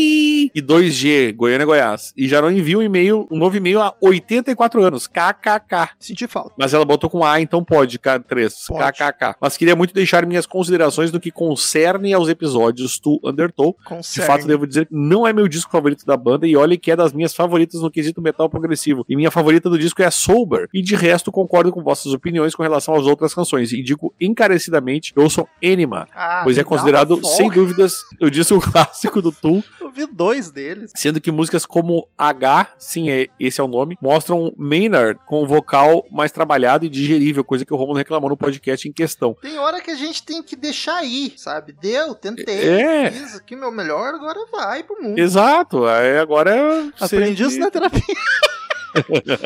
Amei também os episódios brazucas Krieg, Rabandolo do Raulzito e Tutti Frutti da Rita Lee. Discos que não conhecia, mas vocês me fizeram ouvir e gostar. O clima descontraído e informativo é o grande diferencial do CMM e com certeza desejo-lhes mais 10 anos de muito sucesso. Beijos de luz. Como se, eu, sempre fiquei com essa dúvida. Como seriam beijos de luz? Depois te mostro, Daniel. Próximo Opa! e-mail de Otávio Alexandre. Acabo de me dar conta que a gente não tem muito e-mail. O Otávio Alexandre que tava bêbado e mandou três. Ah, ele diz Países Baixos e Chico. Olha, o primeiro e-mail de Chico. Olá, olá, Daniel e Rômulo de Holanda. Já me corrijo sobre quando fui compartilhar o episódio. Eu disse que não ouvia Chico, pois me esqueci de João Maria, que na verdade eu ouço é da Nara Leão. É os dois juntos, cara. E uma música linda, mas infelizmente eu sempre reparo nos batalhões, os alemães e seus canhões. Qual é o problema? Não entendi. Eu também não sei se eu. Eu, é, eu fiquei assim. E já citando o Rio, que coisa maravilhosa foi Patrícia Giovanetti cantando parabéns da Xuxa na leitura dos e-mails semana passada. Não tenho muito pra acrescentar de Chico, porém citando um EP ainda recente sobre o desjejum solo de Raul Seixas, puta que pariu, se não me engano adicionei o disco todo na minha playlist, já conheci Olha, várias, Rômulo. porque desde 2010, sei lá, meu padrasto tinha um CD tipo Greatest, ou 4 em 1, tudo dentro da lei, claro. Senhor Raul está me impressionando cada vez mais, coisa linda. Voltando E o Romulo, o que você tá fazendo com as pessoas? tô aí pra- Tu tá trazendo, tá trazendo Raulzito. Por favor, mantenha o Raul Seixismo vivo. Voltando ao Papa Chico, muita cachaça e pouca reza. Reza, digo, o episódio de Chico, ele tava loucaço. O conhecimento do Bandeira de tudo que seja nacional me deixa paz. Mas tu sabe, Romulo, que isso é uma coisa que as pessoas comentaram. A gente já sabe que o Bandeira, eu e tu, pelo menos, a gente já tem esse conhecimento e, e as pessoas também, porque ele não gravou pouco. Mas eu não Mas canso é de me impressionante como. É, exato. E, mas nesse, as pessoas da equipe estavam chocadas com o Bandeira. Ele é bizarro, cara. E ele não tá lendo, gente. Ele pode. Não. Talvez ele passe o dia lendo e decorando, mas ele decora. Ainda é Pô, mérito. decora legal. É impressionante, porque ele vai na, na- vai mesmo. Ele Não, é e os lances bizarro. de política, história no geral, não é só música, tá ligado? Que ele é porque tava fulano da ditadura, porque BBB. Mas eu fiquei, eu achei engraçado que ele já tinha, nos primeiros episódios que ele apareceu, já foi aquela coisa, pô, o, o, o Bandeira pédia, né? Aham. Mas agora foi realmente, foi meio que uma comoção generalizada, assim, o que o Bandeira Foi fez. o ápice. É. Marcel, não tenho palavras. Esse cara é maravilhoso, só existindo. Caralho. Divulgue o podcast dele. e um abraço virtual pra todos. Tchau. Tchau não, né? Porque tu mandou mais dois e-mails. Não tô reclamando. Ai, ai, essa minha mania de escrever e-mail sem terminar de ouvir o podcast. Primeiro, toda a dissertação do Daniel sobre o Chico ter inventado smartphone e a fofura de Romulo perguntando e o Raul, e o Raul? Quando falavam de uma lista de discos nacionais. E é mais ou menos isso que quero falar. Se não me engano, Bandeira cita o Fruto Proibido da Rita Lee, que é outro disco que vocês falaram recentemente, e eu também o enfiei quase toda na minha playlist. Me apaixonei pela voz dessa senhora que não consigo imaginar jovem. Peço perdão pelo idadeísmo ou sei lá, mas pra mim ela sempre foi velha, tipo Daniel. Enfim, pra fechar, não, não fechou, porque vem mais um e-mail. Pra fechar, esse homem maravilhoso, Marcel, do alto de seu monóculo, citando Tchaikovsky numa faixa que eu nem sei qual é. No fim, vocês são a obra de arte até mais. Ele tava E mais um aqui que ele mandou, porque ele, ele mandou uma. Eu gostei que o último foi uma frase. Só pra dizer que esqueci que apesar de você era do Chico. Música foda. tá bom, muito obrigado. Vai daí, Daniel. O Otávio devia estar usando uma coisinha aí. Tava, tava Que com bom. tóxico na mente. O Daniel Moura, fala xará, manda aqui, episódio 520, puta que pariu, viu? Eu, eu- esse episódio eu não conheço. Salve vigorizada do CMM, segue meu primeiro e-mail com o padrinho. E olha, aí. Olha aí. E fica a dica a todos os ouvintes que ainda não são padrinhos, vocês estão perdendo as discussões ridículas, maravilhosas, dementes e excelentes do grupo dos padrinhos. Gosta das propagandas de graça. Eu já nem, eu já desisti de acompanhar aquilo lá porque eu não consigo. Eu também. Não, a gente tá lá bem presente. Quer conversar com a gente? Preciso dizer que até me assustei ao saber que o episódio dessa semana seria sobre o Chico Buarque. Ao correr para escutar o disco, percebi que nunca nem havia escutado a obra inteira na vida. E sinceramente me decepcionei. Caralho. Calma que lá vem a explicação. Não sei se por estar acostumado a obras mais longas e assim que o disco acabou eu fiquei pensando, uai, mas por que o Gilberto Gil tá tocando agora? Mas era só o Spotify puxando as coisas relacionadas. Olha, isso no disco Que do Chico era capaz de ser mesmo. Tem o Milton em alguns, a Nara Leão. Fi- Fiquei literalmente triste em diversos momentos e quase chorei ouvindo a Calanto. Puta música que pes- pesou o coração. Não posso deixar de ressaltar as harmonias ridiculamente ricas do Chico, que como músico por diversas vezes me causaram aquele gostoso arrepio no braço, que a gente diz caralho, com as progressões surpreendentes e tão emotivas que literalmente regem as emoções do ouvinte. Achei bonita. Não. Escolha de palavra. Eu também, achei um belo texto. Não cresci ouvindo Chico como vocês, já que meu pai era mais da linha Rolling Stones, Simon Garfunkel e The Who. Uma ótima talvez linha. por isso nunca. Maravilhoso. E talvez por isso nunca havia chegado a ouvir o disco todo. Foi uma grata surpresa, odiei. Nota 9 de 10.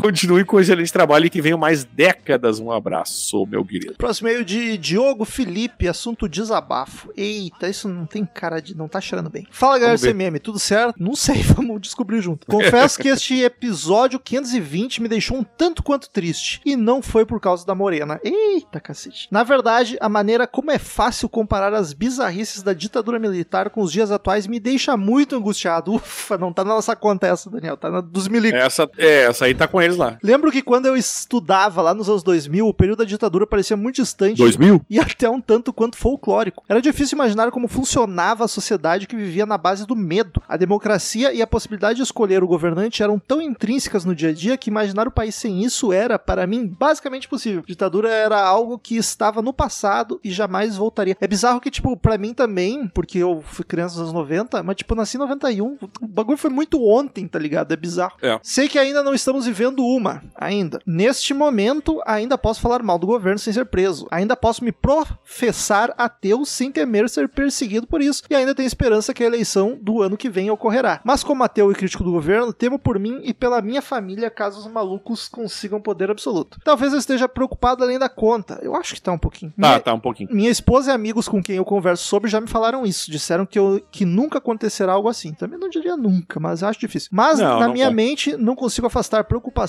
com essa possibilidade. É bom estar preocupado. preocupação faz bem e deixa a gente atento.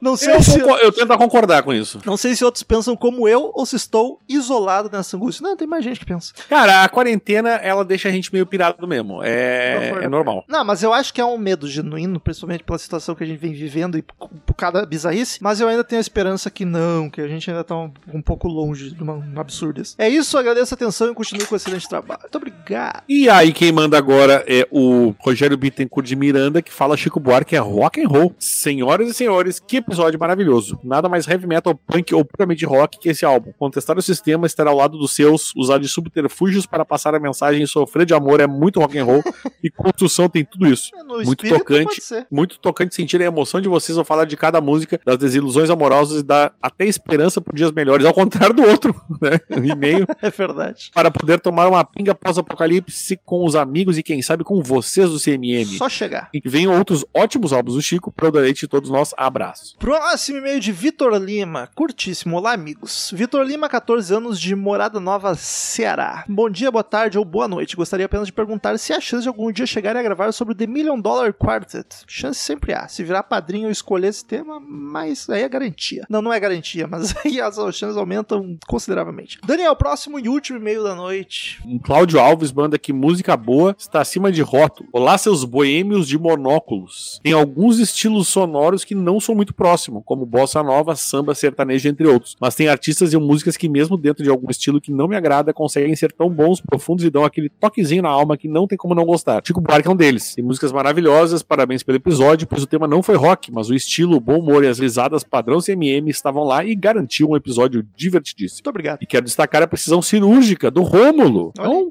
é um cirurgião, né? Na escolha dos integrantes da mesa. Foi um show à parte. Todos vestiram seus trajes de gala, colocaram monóculos, pegaram. Monóculo daí, né? Porque monóculos seriam dois. Pegaram seu copo de bourbon, sua dor de corno e foram de peito aberto. Isso não é mérito meu, bem fácil, inclusive, escolher aqui. Só ver quem gosta e pronto. Agora, eu não conseguia desassociar que toda vez que o Marcel falava que foi o pai que apresentou ou fez alguma coisa, está falando de Deus. Que é o pai dele também, que o Marcelo é religioso. Não faz sentido nenhum, mas fiquei imaginando ele orando a Deus, trazendo e Deus trazendo um disco do Chico Buarque como resposta. Só, Você estaria fazendo mais por ele do que fez por muita gente. Uh, Crítica olha aí. ateísta foda. Foi, foi, foi.